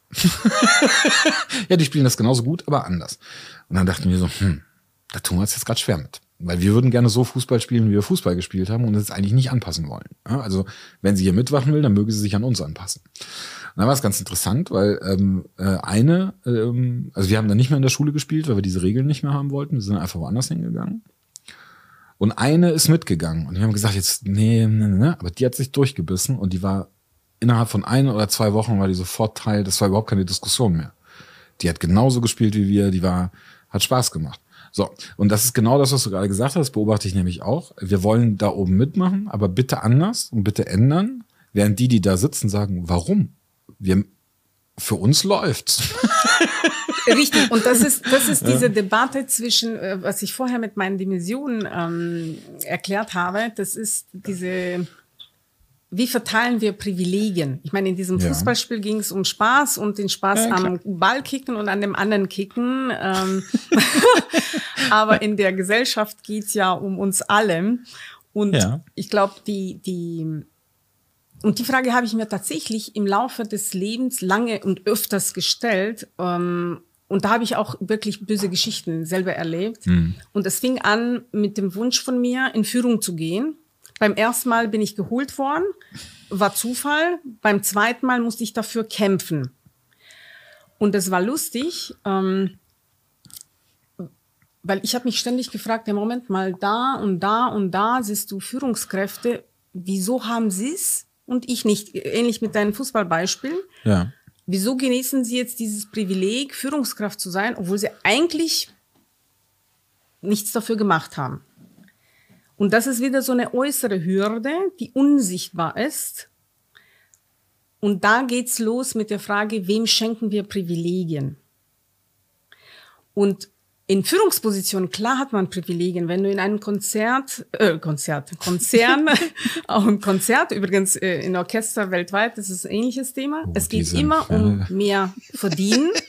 es geht immer um Geld. Ja. Es geht um Macht. War, ja. Und es geht um sozialen Status. Brutales Auswahlverfahren, ja. So, und da habe ich ein konkretes Beispiel, da wirst du echt äh, fast weinen für mich. Äh, habe ich damals auch, äh, war ich fertig mit den Nerven wie gesagt, beim ersten Mal bin ich geholt, beim zweiten Mal musste ich dafür kämpfen. Und das hieß, ehemalige Führungskraft geht weg. Mein Chef hat mich sogar angesprochen, hat zu mir gesagt, du Laura, es könnte gut laufen, äh, mach bitte einen Vorschlag, wie dein Team ausschauen könnte. Mhm. Bis wann? Ja, äh, ich brauch's morgen. Okay, morgen, okay, gut. Kriegen wir hin. Habe ich Folien fertig gemacht mit Namen, mit Job Description mit Zielen, mit Mission, mit Bipapo, alles drum und dran, so wie sich's gehört. Schicke ich 11 Uhr abends, war morgens da. Nächsten Tag kam ich im Büro an. All-Hands-Meeting sozusagen, ganze Organisation eingeladen, 10 Uhr. Sitzt entspannt da, wird erzählt, es gibt eine neue Struktur, eine neue Organisation, neue Chefs siehst du eine nach der anderen deine Folien und da steht ein Name von einem Mann drauf. Mhm. Ich dachte, mich trifft der Schlag. Das ist mir zweimal passiert. Mhm. Boah, das ist Verarsche, reingelegt, missbraucht. Ist das geschlechterspezifisch oder einfach menschlich? Menschen sind Arschlöcher manchmal. das weiß ich nicht. Ich meine, ich war einfach die einzige Frau da ja. und da waren lauter Männer auf diesen Folien. Ja. Ich meine, kann ich jetzt kann ich jetzt bösartig sein und sagen, ja, es, ist, es sind die Männer, aber ich weiß eins, ich habe sogar einen Chef gekriegt mit meinen Folien, mit meiner Struktur. Ich, ich muss ja nicht sagen, wie schlimm das danach wurde, was ich alles für ihn machen musste, weil er nichts konnte. Ich musste nicht sagen, wie furchtbar das war. Ich bin Doch, dann weg gewesen. Ja. Das war für mich unerträglich. Ein inkompetenter Mensch, der nicht mal ordentlich äh, äh, Meetings organisieren konnte, äh, zur falschen Uhrzeit. Äh, drei Leute fehlten, nicht eingeladen, wusste gar nicht, wer in seinem Team war. Also schlimme Zustände, die man, äh, ich will sie gar nicht mehr berichten, weil das war für mich traumatisierend. Mhm. Ähm, und beim zweiten Mal wäre ich fast in Benang äh, im Urwald abgesetzt worden aus einem Taxi, weil einer meiner äh, Konkurrenten, den ich überhaupt nicht kannte, ihn zum ersten Mal getroffen hatte. Wir mit dem Taxi per Zufall von Singapur nach Penang gingen und der mittendrin in der Reise mich ansprach und meinte, wie erlaube ich mir jetzt hier Chef zu werden? Das ist sein Job.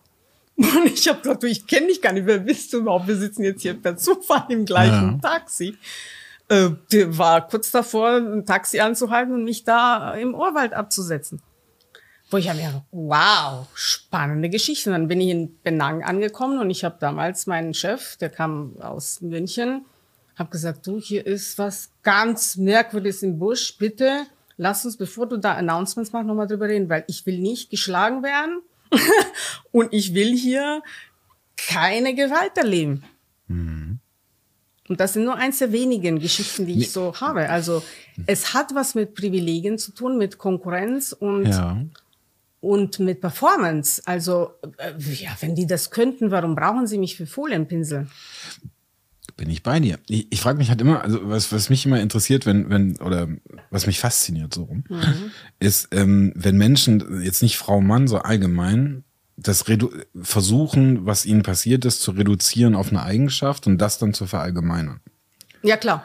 Ähm, da sitze ich mal da und denke mir so, ey, bin ich, ist mir erstmal suspekt. ja, klar. ähm, ich sage dann immer zum Spaß, sage ich so, mir ist aufgefallen, dass in keinem der deutschen ähm, Konzernvorstellen ein übergewichtiger Mann mit Mittelscheitel ist. Ich glaube, wir werden diskriminiert. ähm, weil sonst müsste es da irgendeinen geben.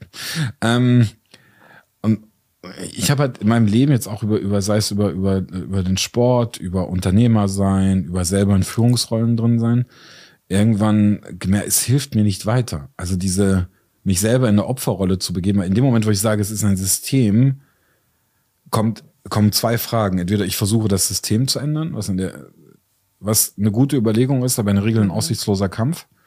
Oder ich überlege, will ich das wirklich? Und wenn ja, bin ich bereit, diesen Weg zu gehen. Also bei mir war auch, ich bin aus Konzernen ausgestiegen, weil ich gesagt habe, nee.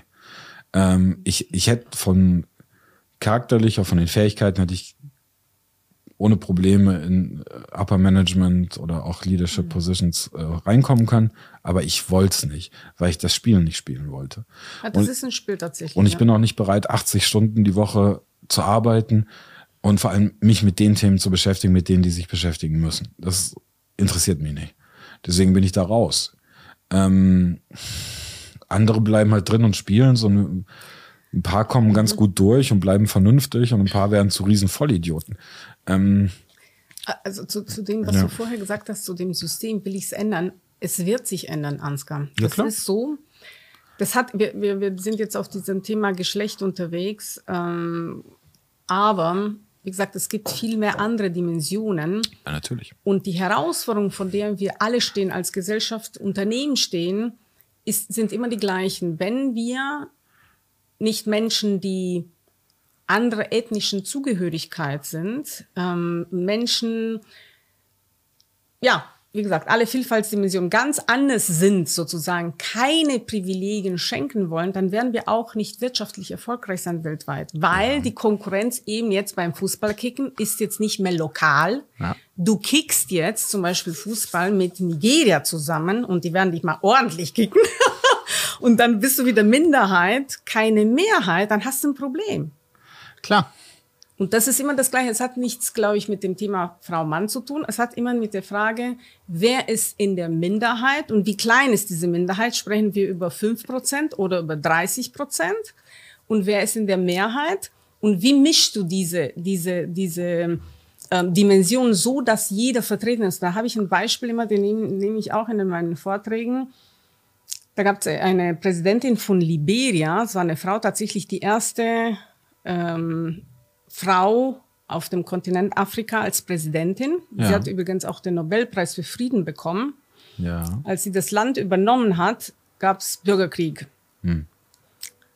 Bürgerkrieg, Hunger, dramatische Zustände, sagen wir so, auf allen Ebenen. Und sie hat zum ersten Mal in der Weltgeschichte verstanden, wie kann sie Frieden in ihrem Land bringen. Und sie hat sich für Diversität entschieden, deswegen hat sie auch den Nobelpreis bekommen. Ja. Sie hatte 16 unterschiedliche ethnische ähm, ähm, Gruppen in ihrem Land, die, die, sag ich mal so, die großen ethnischen Gruppen, es waren viel mehr andere ethnische Gruppen, also große Vielfalt, was Kultur angeht. Aber von diesen 16 großen ethnischen Gruppen hat sie alle im Parlament und in Regierung vertreten lassen, in Prozentsätzen, so wie sie in der Bevölkerung vertreten waren. Ja. Und von diesen dann nochmal die Hälfte, Hälfte Mann, Frau. Und durch diese einzige Maßnahme gab es Frieden. Es gab 4% äh, äh, BIP-Steigerung und alles gut. Ja, das verstehe ich psychologisch. Der, der Trudeau Justin aus Kanada macht es ja genauso. Richtig, davon hat äh, Kanada gelernt und ja. geschöpft, genau. Mhm.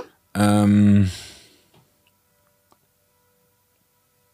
das hat aus meiner Sicht nicht mehr viel mit Kompetenz zu tun. Aber das ist es ist halt gut, ist, Politik ist eh nochmal ein anderes Spiel. Aber äh, wenn, wenn ich mir jetzt die Backpfeifen angucke, die wir selber haben, dann ist es. Äh, aber, äh, genau. Äh, aber es läuft auch ohne die.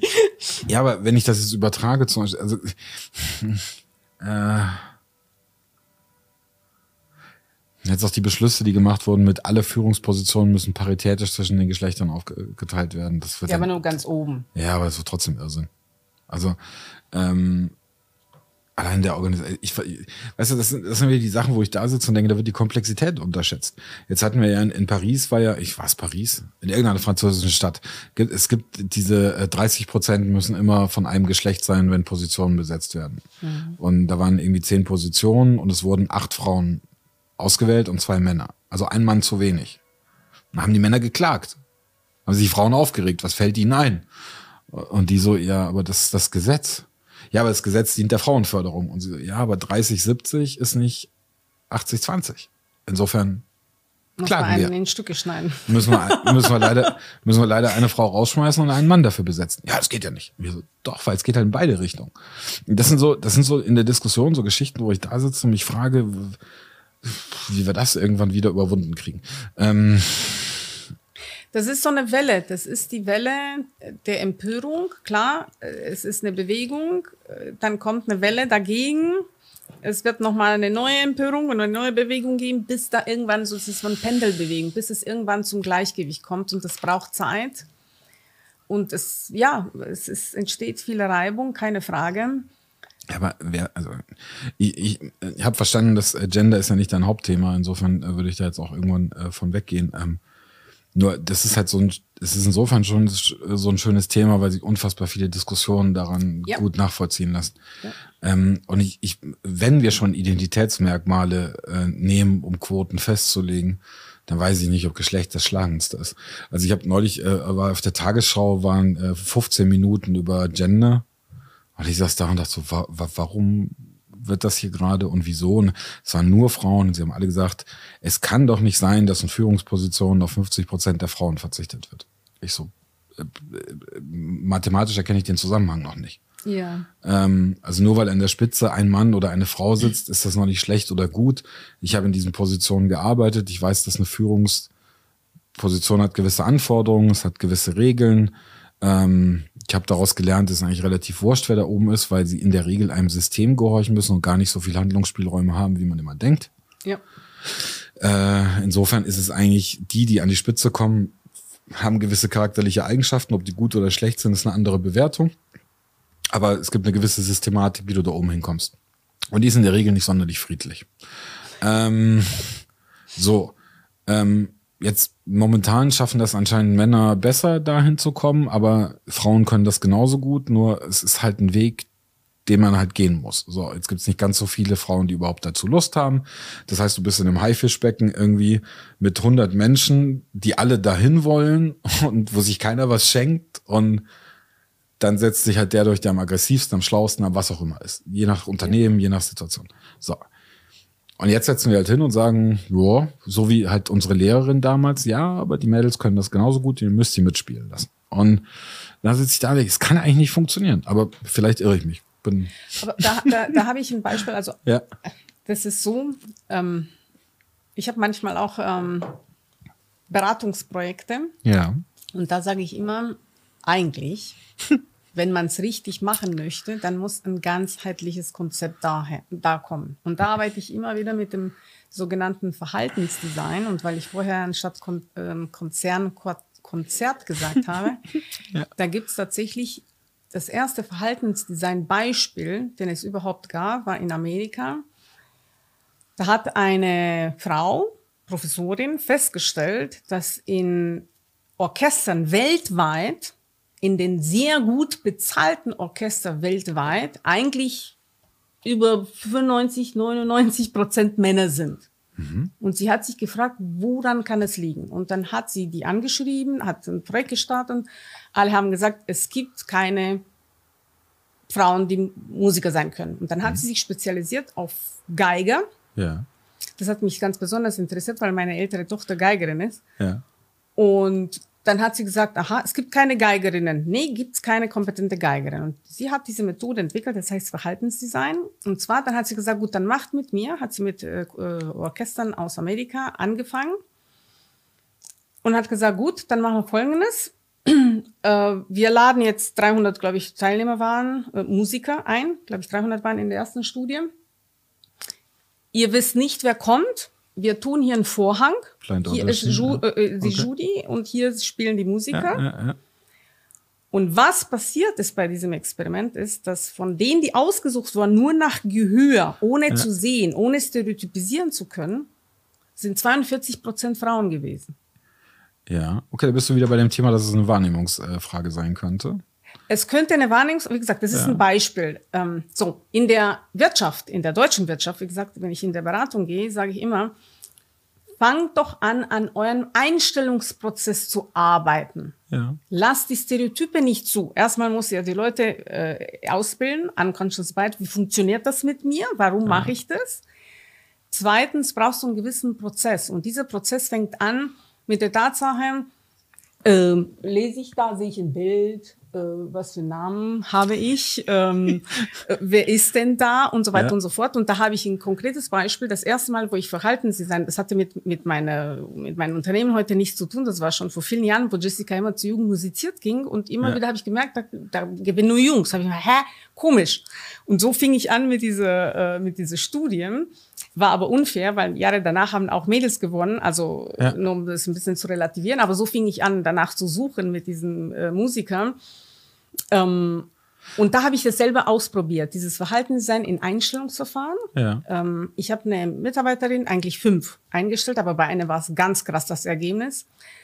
Sie war in Amerika, ich war in Deutschland. In Amerika vor Ort war ein Mitarbeiter von mir. Ja. Der durfte aber nichts erzählen über diese Vielfaltsdimension, wie sie ausschaut, wer sie ist und tralala. Ja. Phone-Interview, zweimal. Nach dem zweiten Gespräch habe ich gesagt, ich stelle ein, es war ein Thomas, Welcome to the Team Thomas. Drei Wochen später, äh, also wir haben dann angefangen zu arbeiten, das ging ja in Amerika ganz schnell, Donnerstag ja. Interview, Montag eingestellt. Drei, vier Wochen später haben wir uns alle in Vietnam getroffen. Wir hatten so einen UAT-Test, also wollen wir unsere Systeme testen. Ich hatte so einen riesen Raum gebucht für mein Team. Gehe ich am Morgen in Vietnam in diesem Raum drin und da sehe ich eine kräftige äh, afroamerikanische Frau drin. Ich renn zu der, aber nichts im Kopf. Sage, sorry, you have to leave, this is my room. Also ganz direkt, banal, verpiss dich, so nach dem Motto. Und dann fing diese Frau an zu lachen. Und dann sagte sie zu mir, this is Laura. Und als sie anfing zu sprechen, das ist der Thomas. Zwei Vielfaltsdimensionen, an die ich überhaupt nicht gedacht habe. Ja. So, und das ist ein krasses Beispiel. Verhaltensdesign funktioniert. Ich meine, ich weiß jetzt nicht, ob das für mich eine Rolle gespielt hätte, wenn ich das von vorne gewusst hätte. Das weiß ich nicht. Aber ich gebe nur das als Beispiel, ja. um zu reflektieren. Wenn du die Möglichkeit nicht hast, ständig auf irgendwelchen Dimensionen, die dein Gehirn äh, äh, dir als wichtig äh, bezeichnet, dich zu konzentrieren, dann er erlebst du Dinge, die ganz anders laufen. Ja, glaube ich. Ja, und das kann man als Prozess in der Einstellung organisieren und dann diskutierst du nicht mehr über Geschlecht, wie du vorher gesagt hast, sondern dann diskutierst du über Skills und über Skills wirst du, bist, du diverse Teams finden. Du bist vor allem nicht ideologiegetrieben. Richtig, was, was richtig. Halt Aber das will keiner hören. Also ich sag dir ehrlich, ja.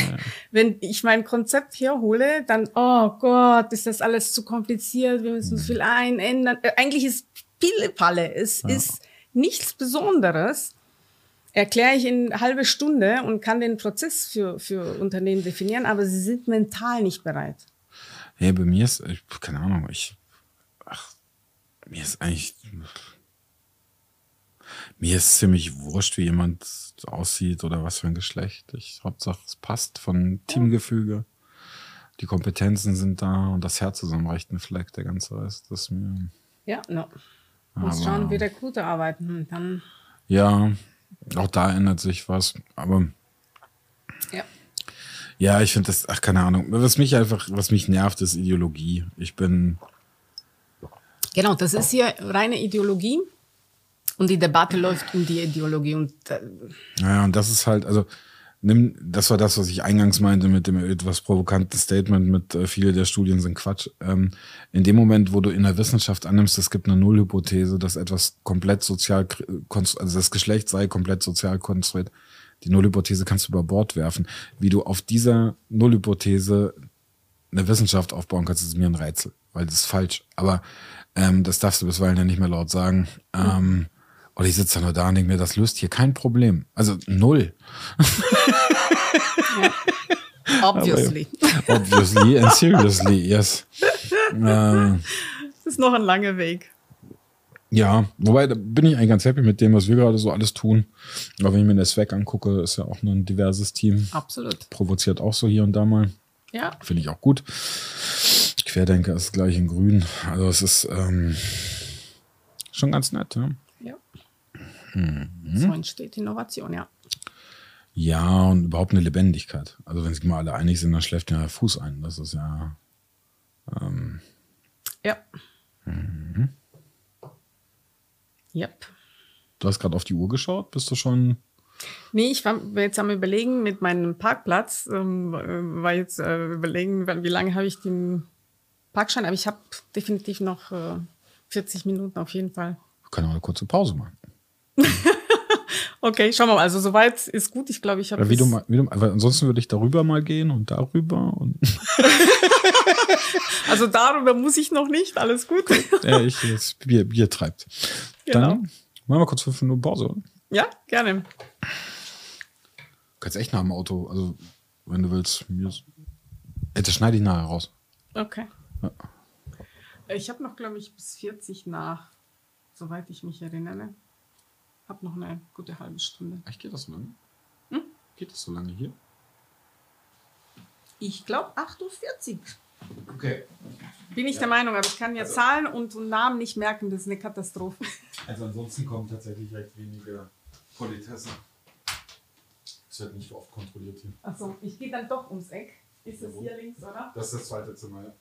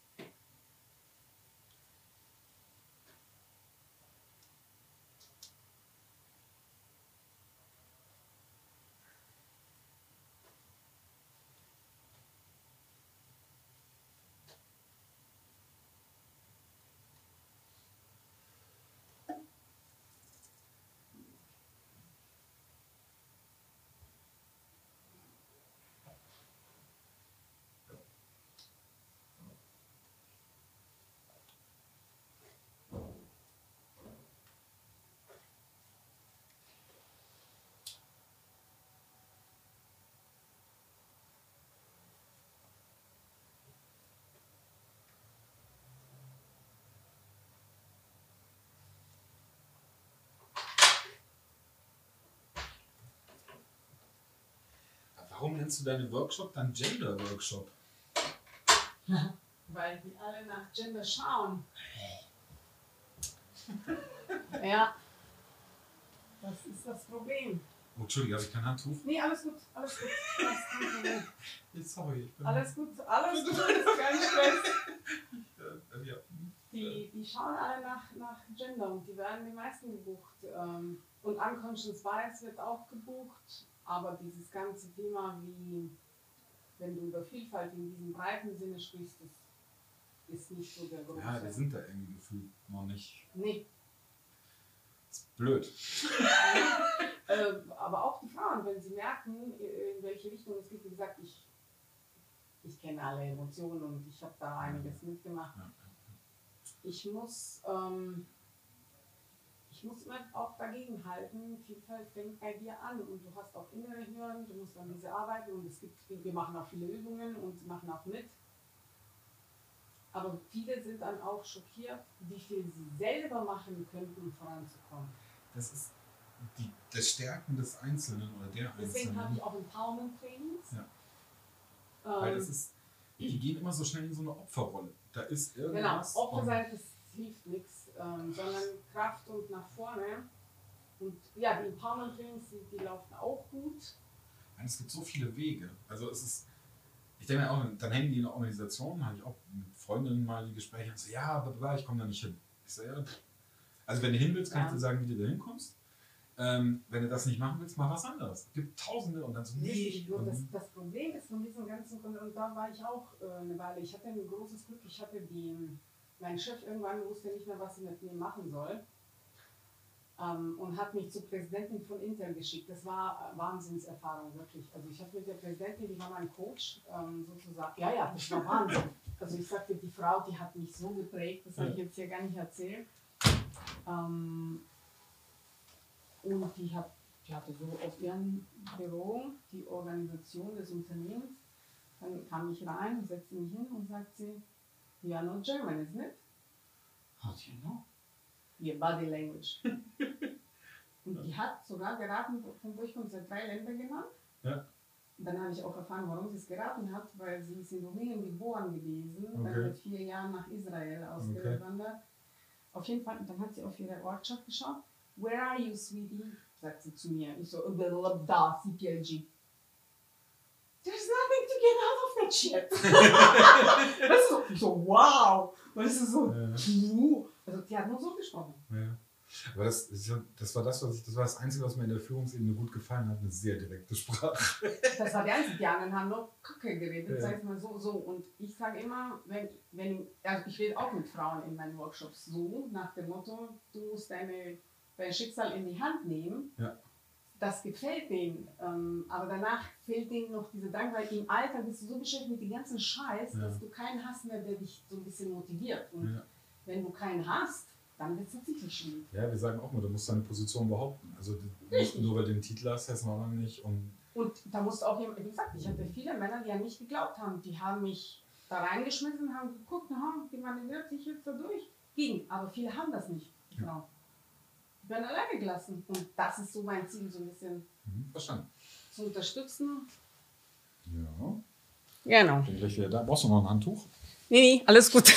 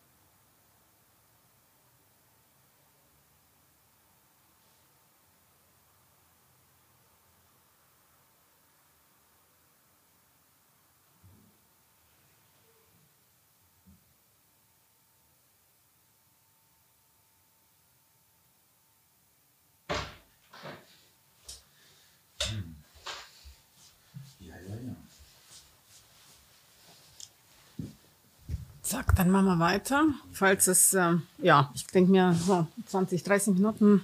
Ja. Yes, back on track. okay, so. Verstanden.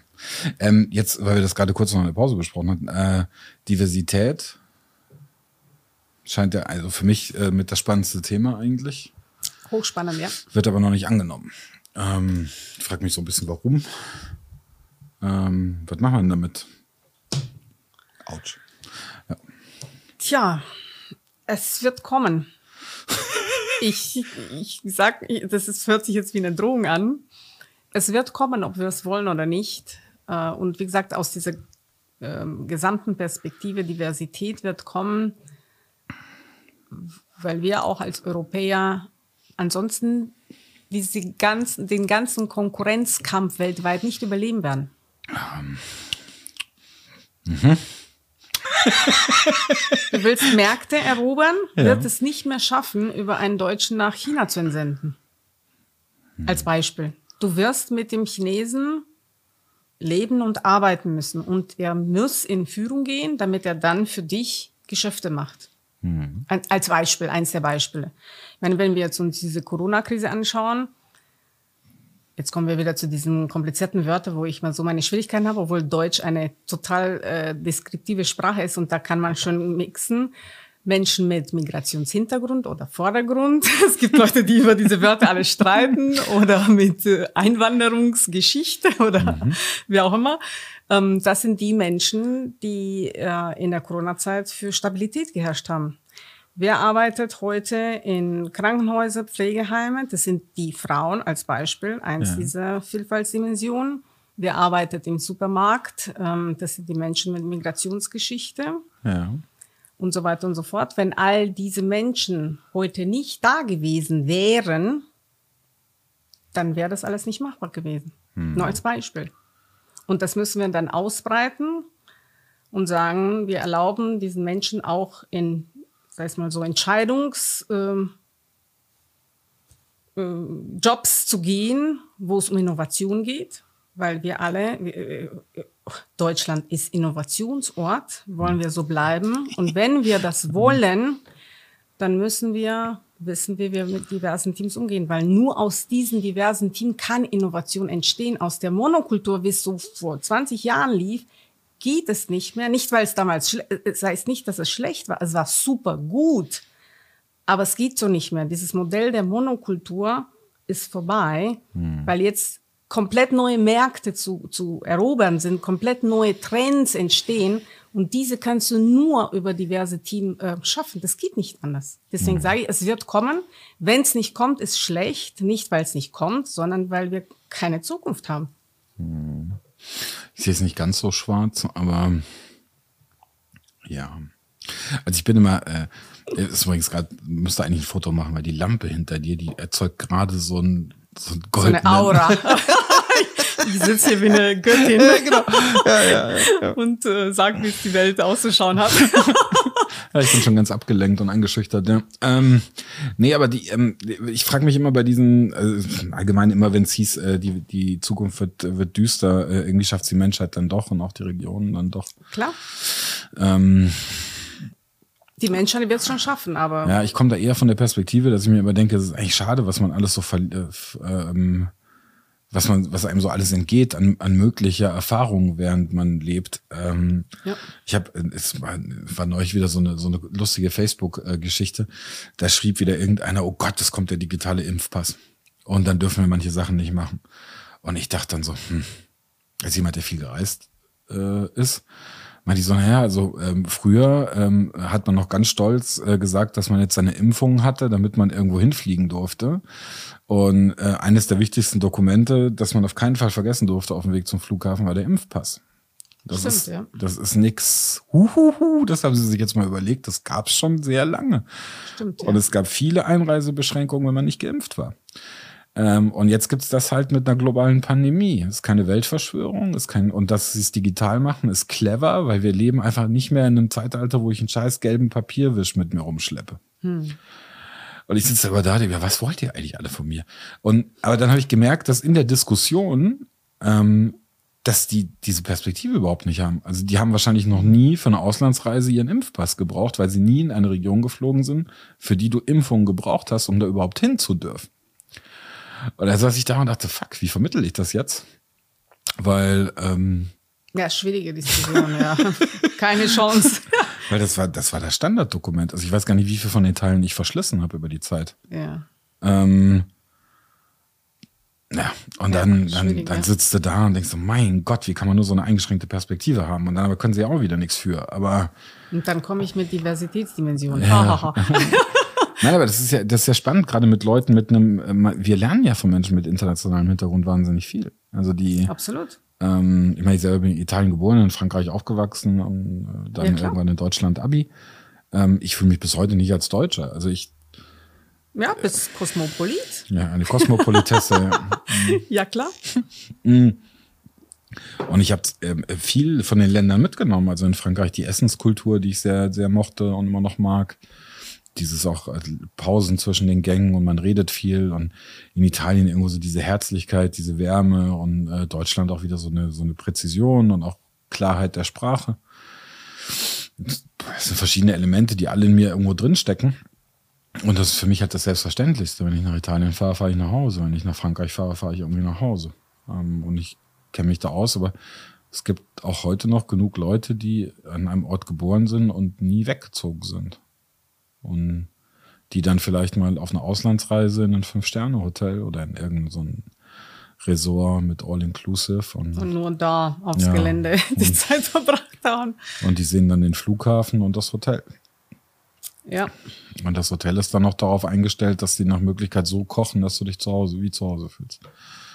Richtig. Ja, aber Gott. Äh, also ich hatte mal äh, in meiner Jugend, als ich noch ein bisschen despotischer war, habe ich gesagt, eigentlich müsste man jeden verpflichten, mindestens ein Jahr im Ausland zu leben. Wäre eine Idee, ja.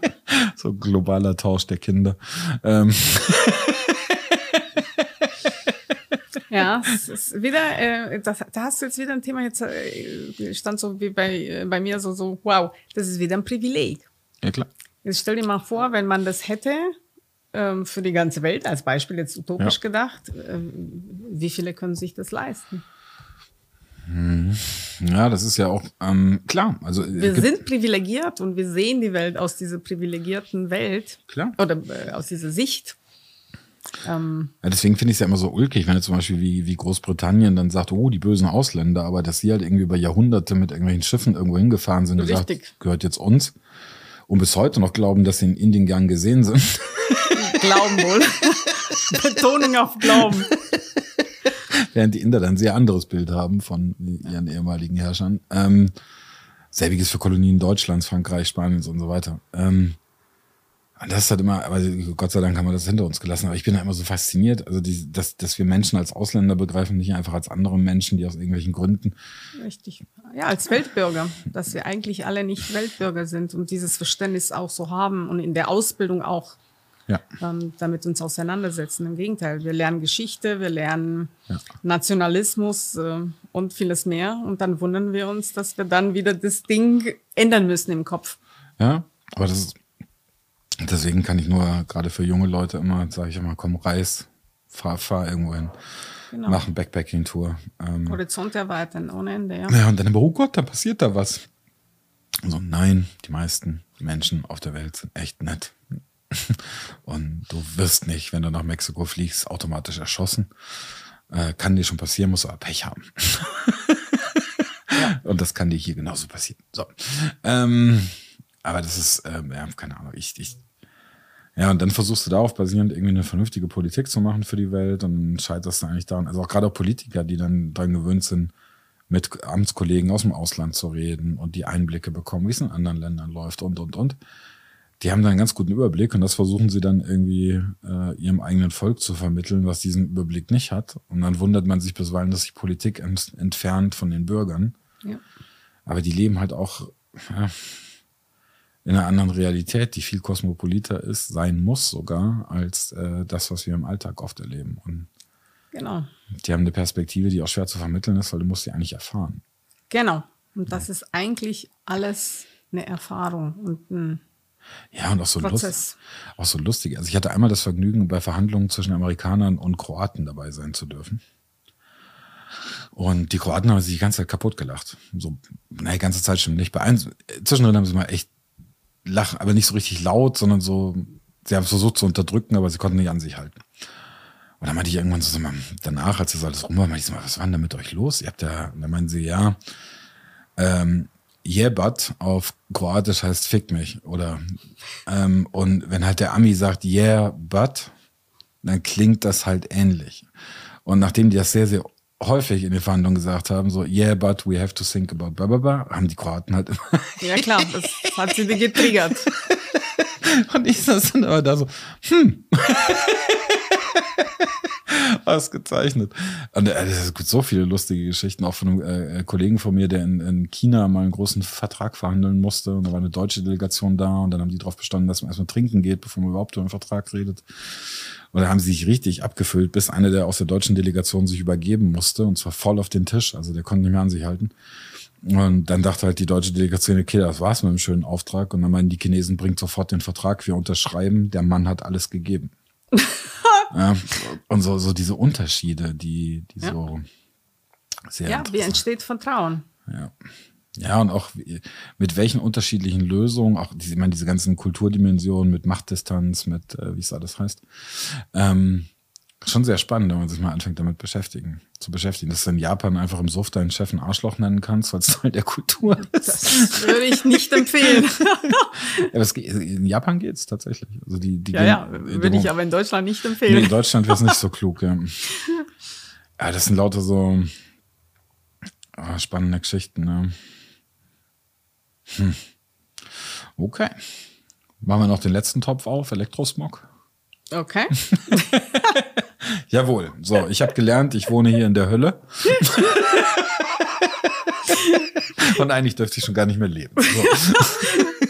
Naja, das war jetzt nur so der erste Eindruck nach der Anzahl der Geräte hier, aber wer weiß, vielleicht ist das alles abgeschirmt. Ja, das ist in der Öffentlichkeit ein bisschen so, entweder die einen sagen, ja, das ist irgendwie Aberglaube und die anderen sagen, nee, da ist was dran und ähm, wie greift man's? Wow, schwieriges Thema. Hm. Hängt immer davon ab, wer drüber schreibt. Mhm. Ich bin der Meinung, dass die Bevölkerung an sich überhaupt kein Wissen zu dem Thema hat. Mhm. Das sind auch schwierige Begriffe. Mhm.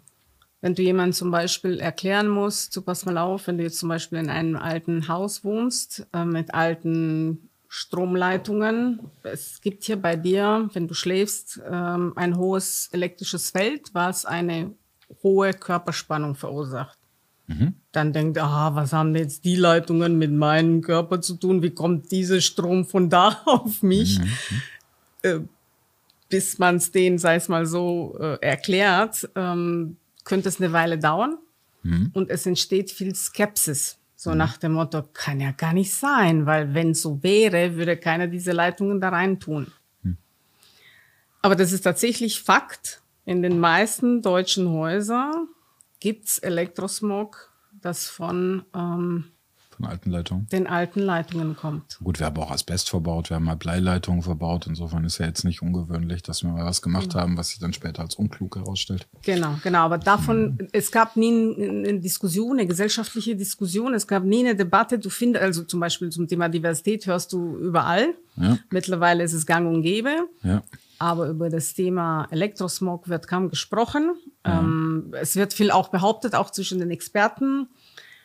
Ähm, es gibt kein Thema, die Studien zeigen das, es gibt kein Problem, aber das ist nur die Hälfte der Wahrheit. Ähm, das ist wie früher mit der äh, Tabakindustrie. Es gab immer eine Seite, die geforscht hat und gesagt hat, es passiert nichts. Und es ja. gibt eine andere Seite, oder es gab eine andere Seite, die gesagt hat, naja, davon kannst du sterben. Das heißt nicht, dass jeder stirbt. Es gibt ja Menschen, die ein Leben lang rauchen und haben nichts. Selbstverständlich.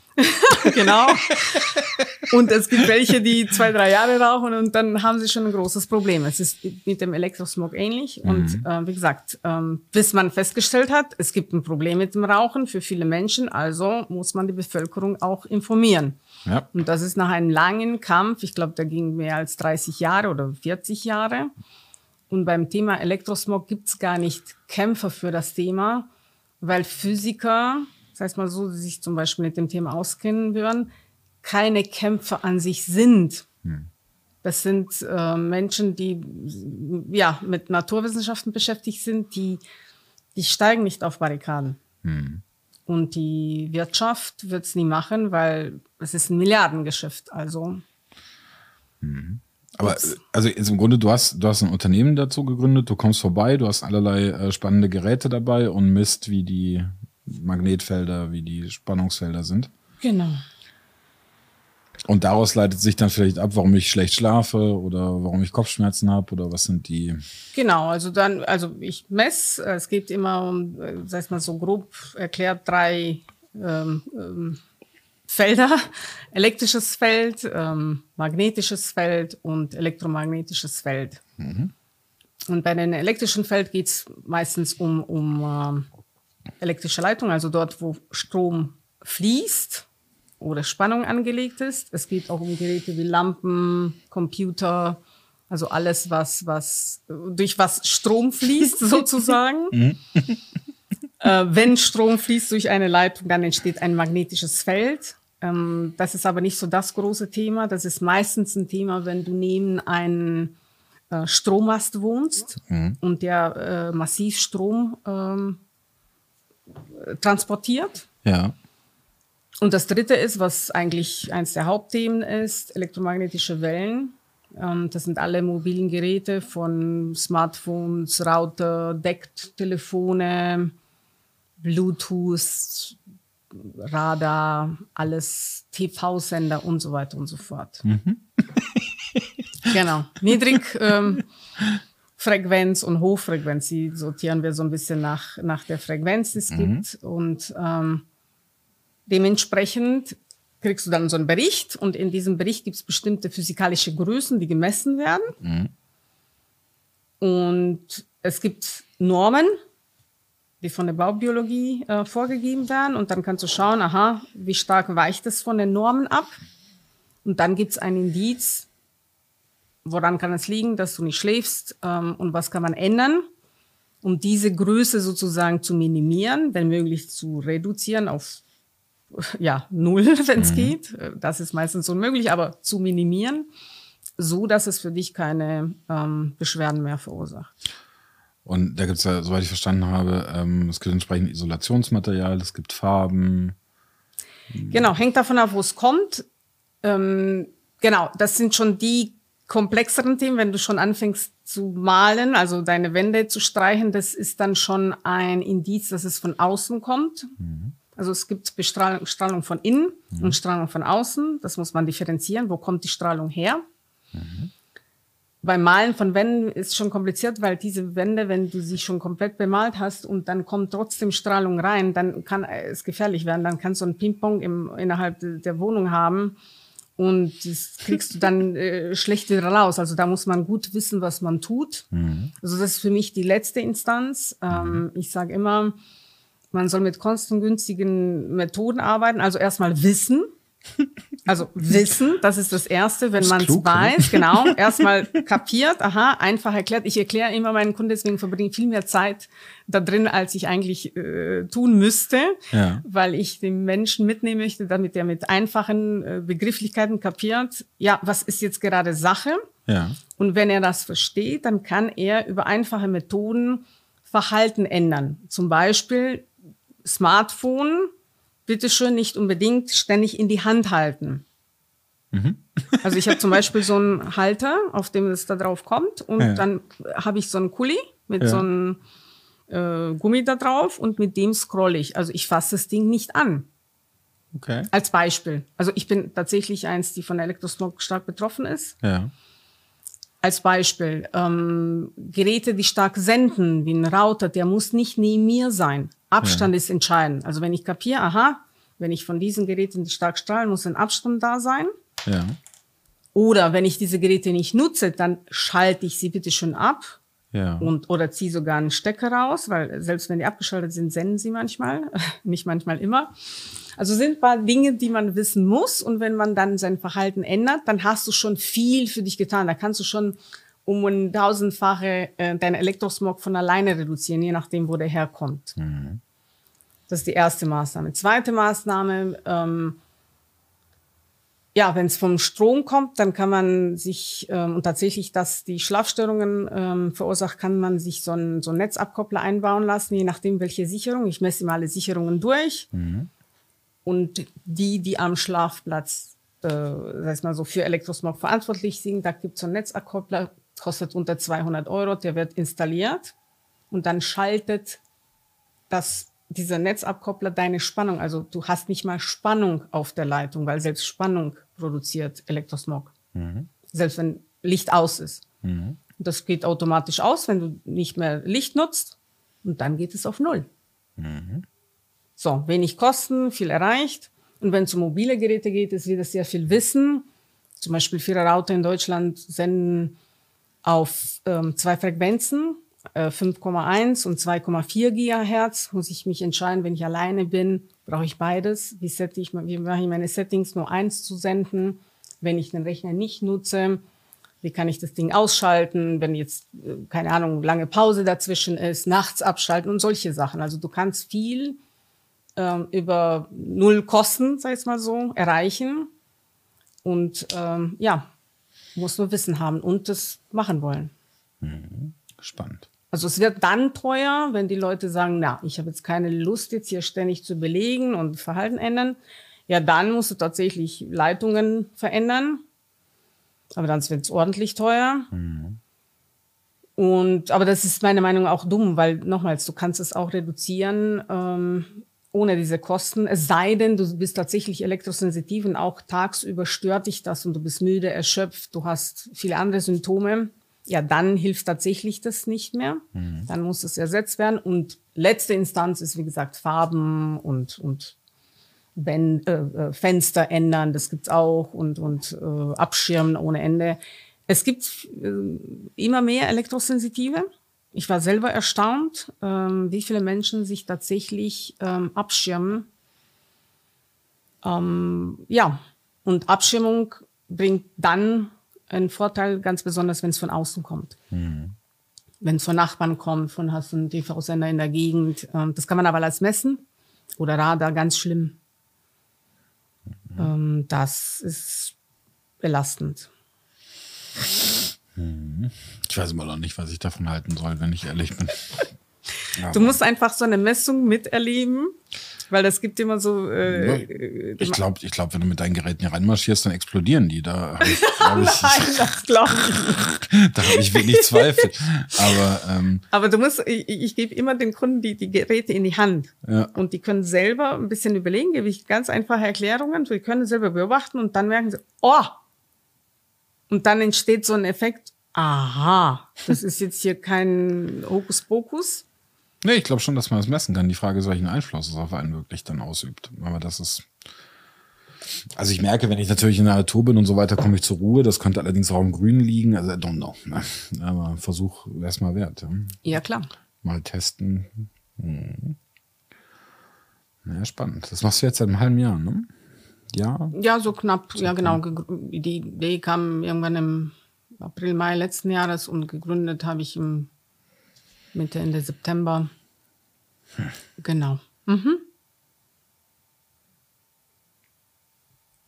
Aber hm. ich habe durch diese Messungen die Welt neu kennengelernt, muss ich ehrlich sagen. Und ich, ich war selber überrascht. Ich meine, hätte ich viele Themen haben mich komplett überrascht. Äh, ich meine, ich habe vorher erzählt, war 17 Jahre in der Halbleiterbranche, hatte eigentlich mit Physik aus der Perspektive nichts zu tun. Ähm, ja, viele Begrifflichkeiten muss ich wieder ein bisschen einlesen und auffrischen. Aber das ist so massiv, die Beeinflussung hier ist auch im Wald. Ich meine, ich, mhm. dann habe ich mit Experten gesprochen. Ich habe auch einen Partner, ähm, äh, der hat mir gesagt, Laura, ich habe die ganze Welt gemessen. Ähm, selbst auf Seen heutzutage gibt's keine strahlungsfreie Umwelt mehr, weil alle Boote ein Radar haben. Und was tut ein Radar? Der dreht 360 Grad. Mhm. So, und damit ist alles erklärt. Was ist die Lösung? Wir leben in Kupferkäfigen. naja, gut. Ähm, ich kenne tatsächlich, ich war bei, bei, bei ähm, ganz am Anfang, wo ich anfing, ich habe Probekunden gehabt. Ja. Ich habe tatsächlich drei Fälle gehabt. Ich war selber überrascht. Die haben im Fahrradkäfig geschlafen. Selbst gebaut. Ich habe gedacht, das glaubst du jetzt nicht. Das ist nicht äh, machbar. Aber die sind stark elektrosensitiv. Ohne das können sie keine Sekunde schlafen. Okay. Weil ich selber wow, das gibt's gar nicht. Hätte ich nie geglaubt. Nochmals. Und ich lese auch viele Studien und auch Studien verblüffen mich jedes Mal. Ähm, und viele Studien, also es gibt enorm viele Studien, die, die nachweisen, dass Elektrosmog äh, einen Einfluss auf Gesundheit haben, mhm. auf die Zelle, wie die Zelle funktioniert. ähm, das Thema ist, die meisten Studien werden in Amerika gemacht. Mhm. Und du brauchst lange Zeit, bis du sie findest. Wo gibt's die? Wie lese ich die? Sind ja hochkomplex. Das ist ja nicht so wie, wie ein Roman. Du, du, ich lese dann 20 Sätze und dann denke Gott, was haben die jetzt hier gesagt? Wie ging's denn nochmals? Wo, mhm. Dann brauchst du wieder zehn Begrifflichkeiten klären, mhm. wenn die kombinieren. Technik, Physik mit Gesundheit, mit Zellen, mit, mit Begrifflichkeiten, die du nie gehört hast, habe ich zum Beispiel Peroxynitrit zum ersten Mal in meinem Leben gehört, nie davor gehört. Aber das ist tatsächlich so und das ist tatsächlich beschrieben in Medizin, nur es hat keiner hier in Deutschland studiert, weil es erst äh, 1990 äh, erfunden wurde. Mhm. Hm. Ja. Tja, ja, kommst mal mit den Geräten vorbei, gucken mal, was passiert.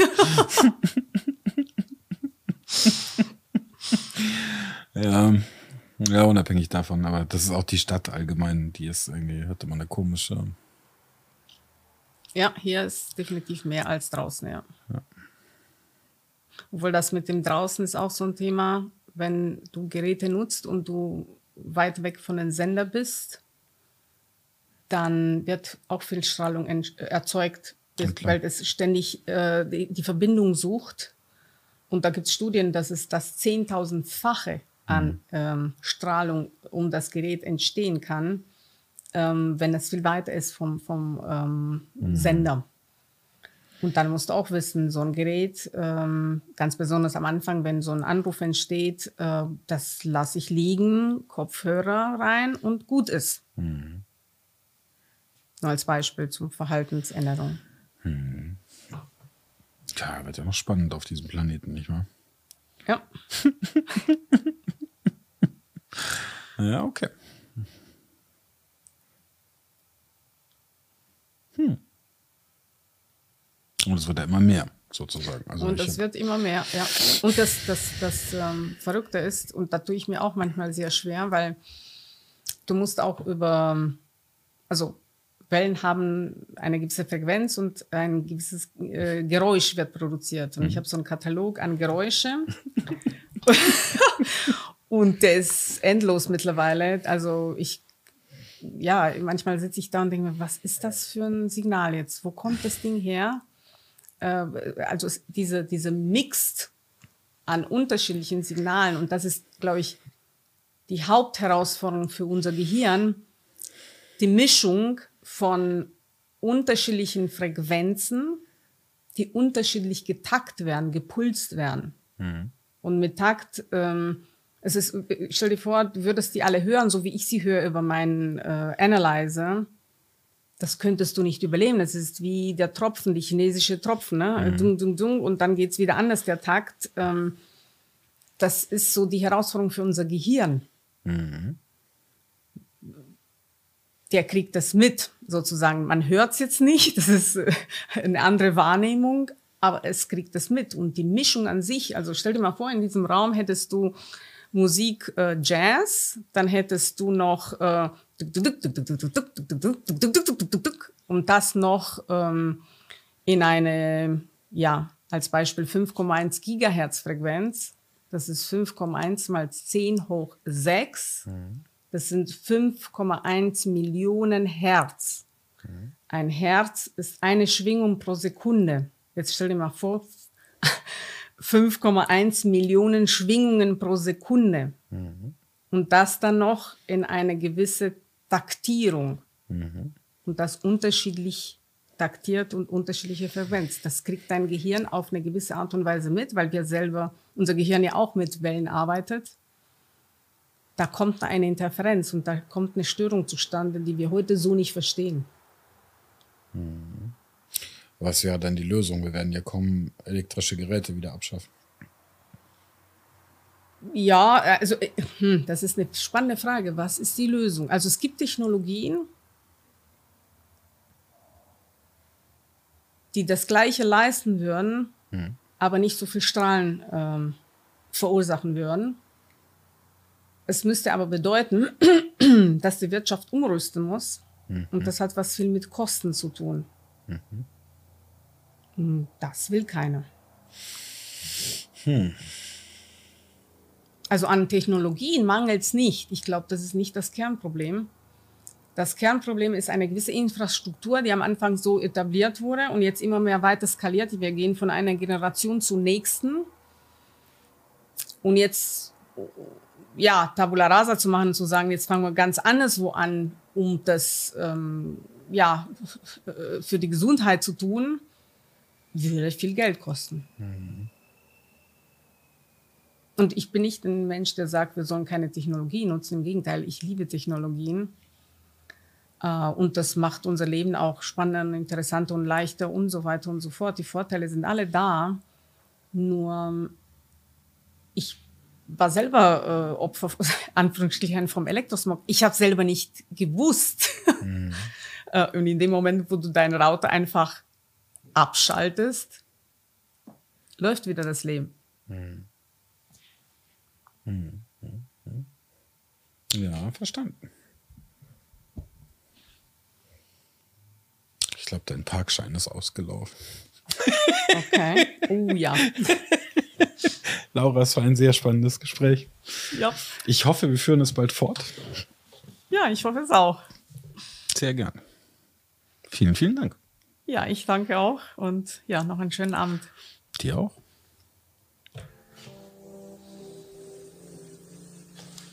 Wunderbar. Weitere exklusive ja, ja, Folgen des Querdenker United ne? Podcast, das Magazin Lateral, den Expertengesprächen Q-Talks und viel mehr findest du unter www.querdenker.one. Werde noch heute Mitglied unserer wachsenden Crowd Innovation Community, die sich für Ethik und Innovation in Wirtschaft und Gesellschaft einsetzt. Bis zum nächsten Mal. Servus, Bussi und Papa, dein Ansgar.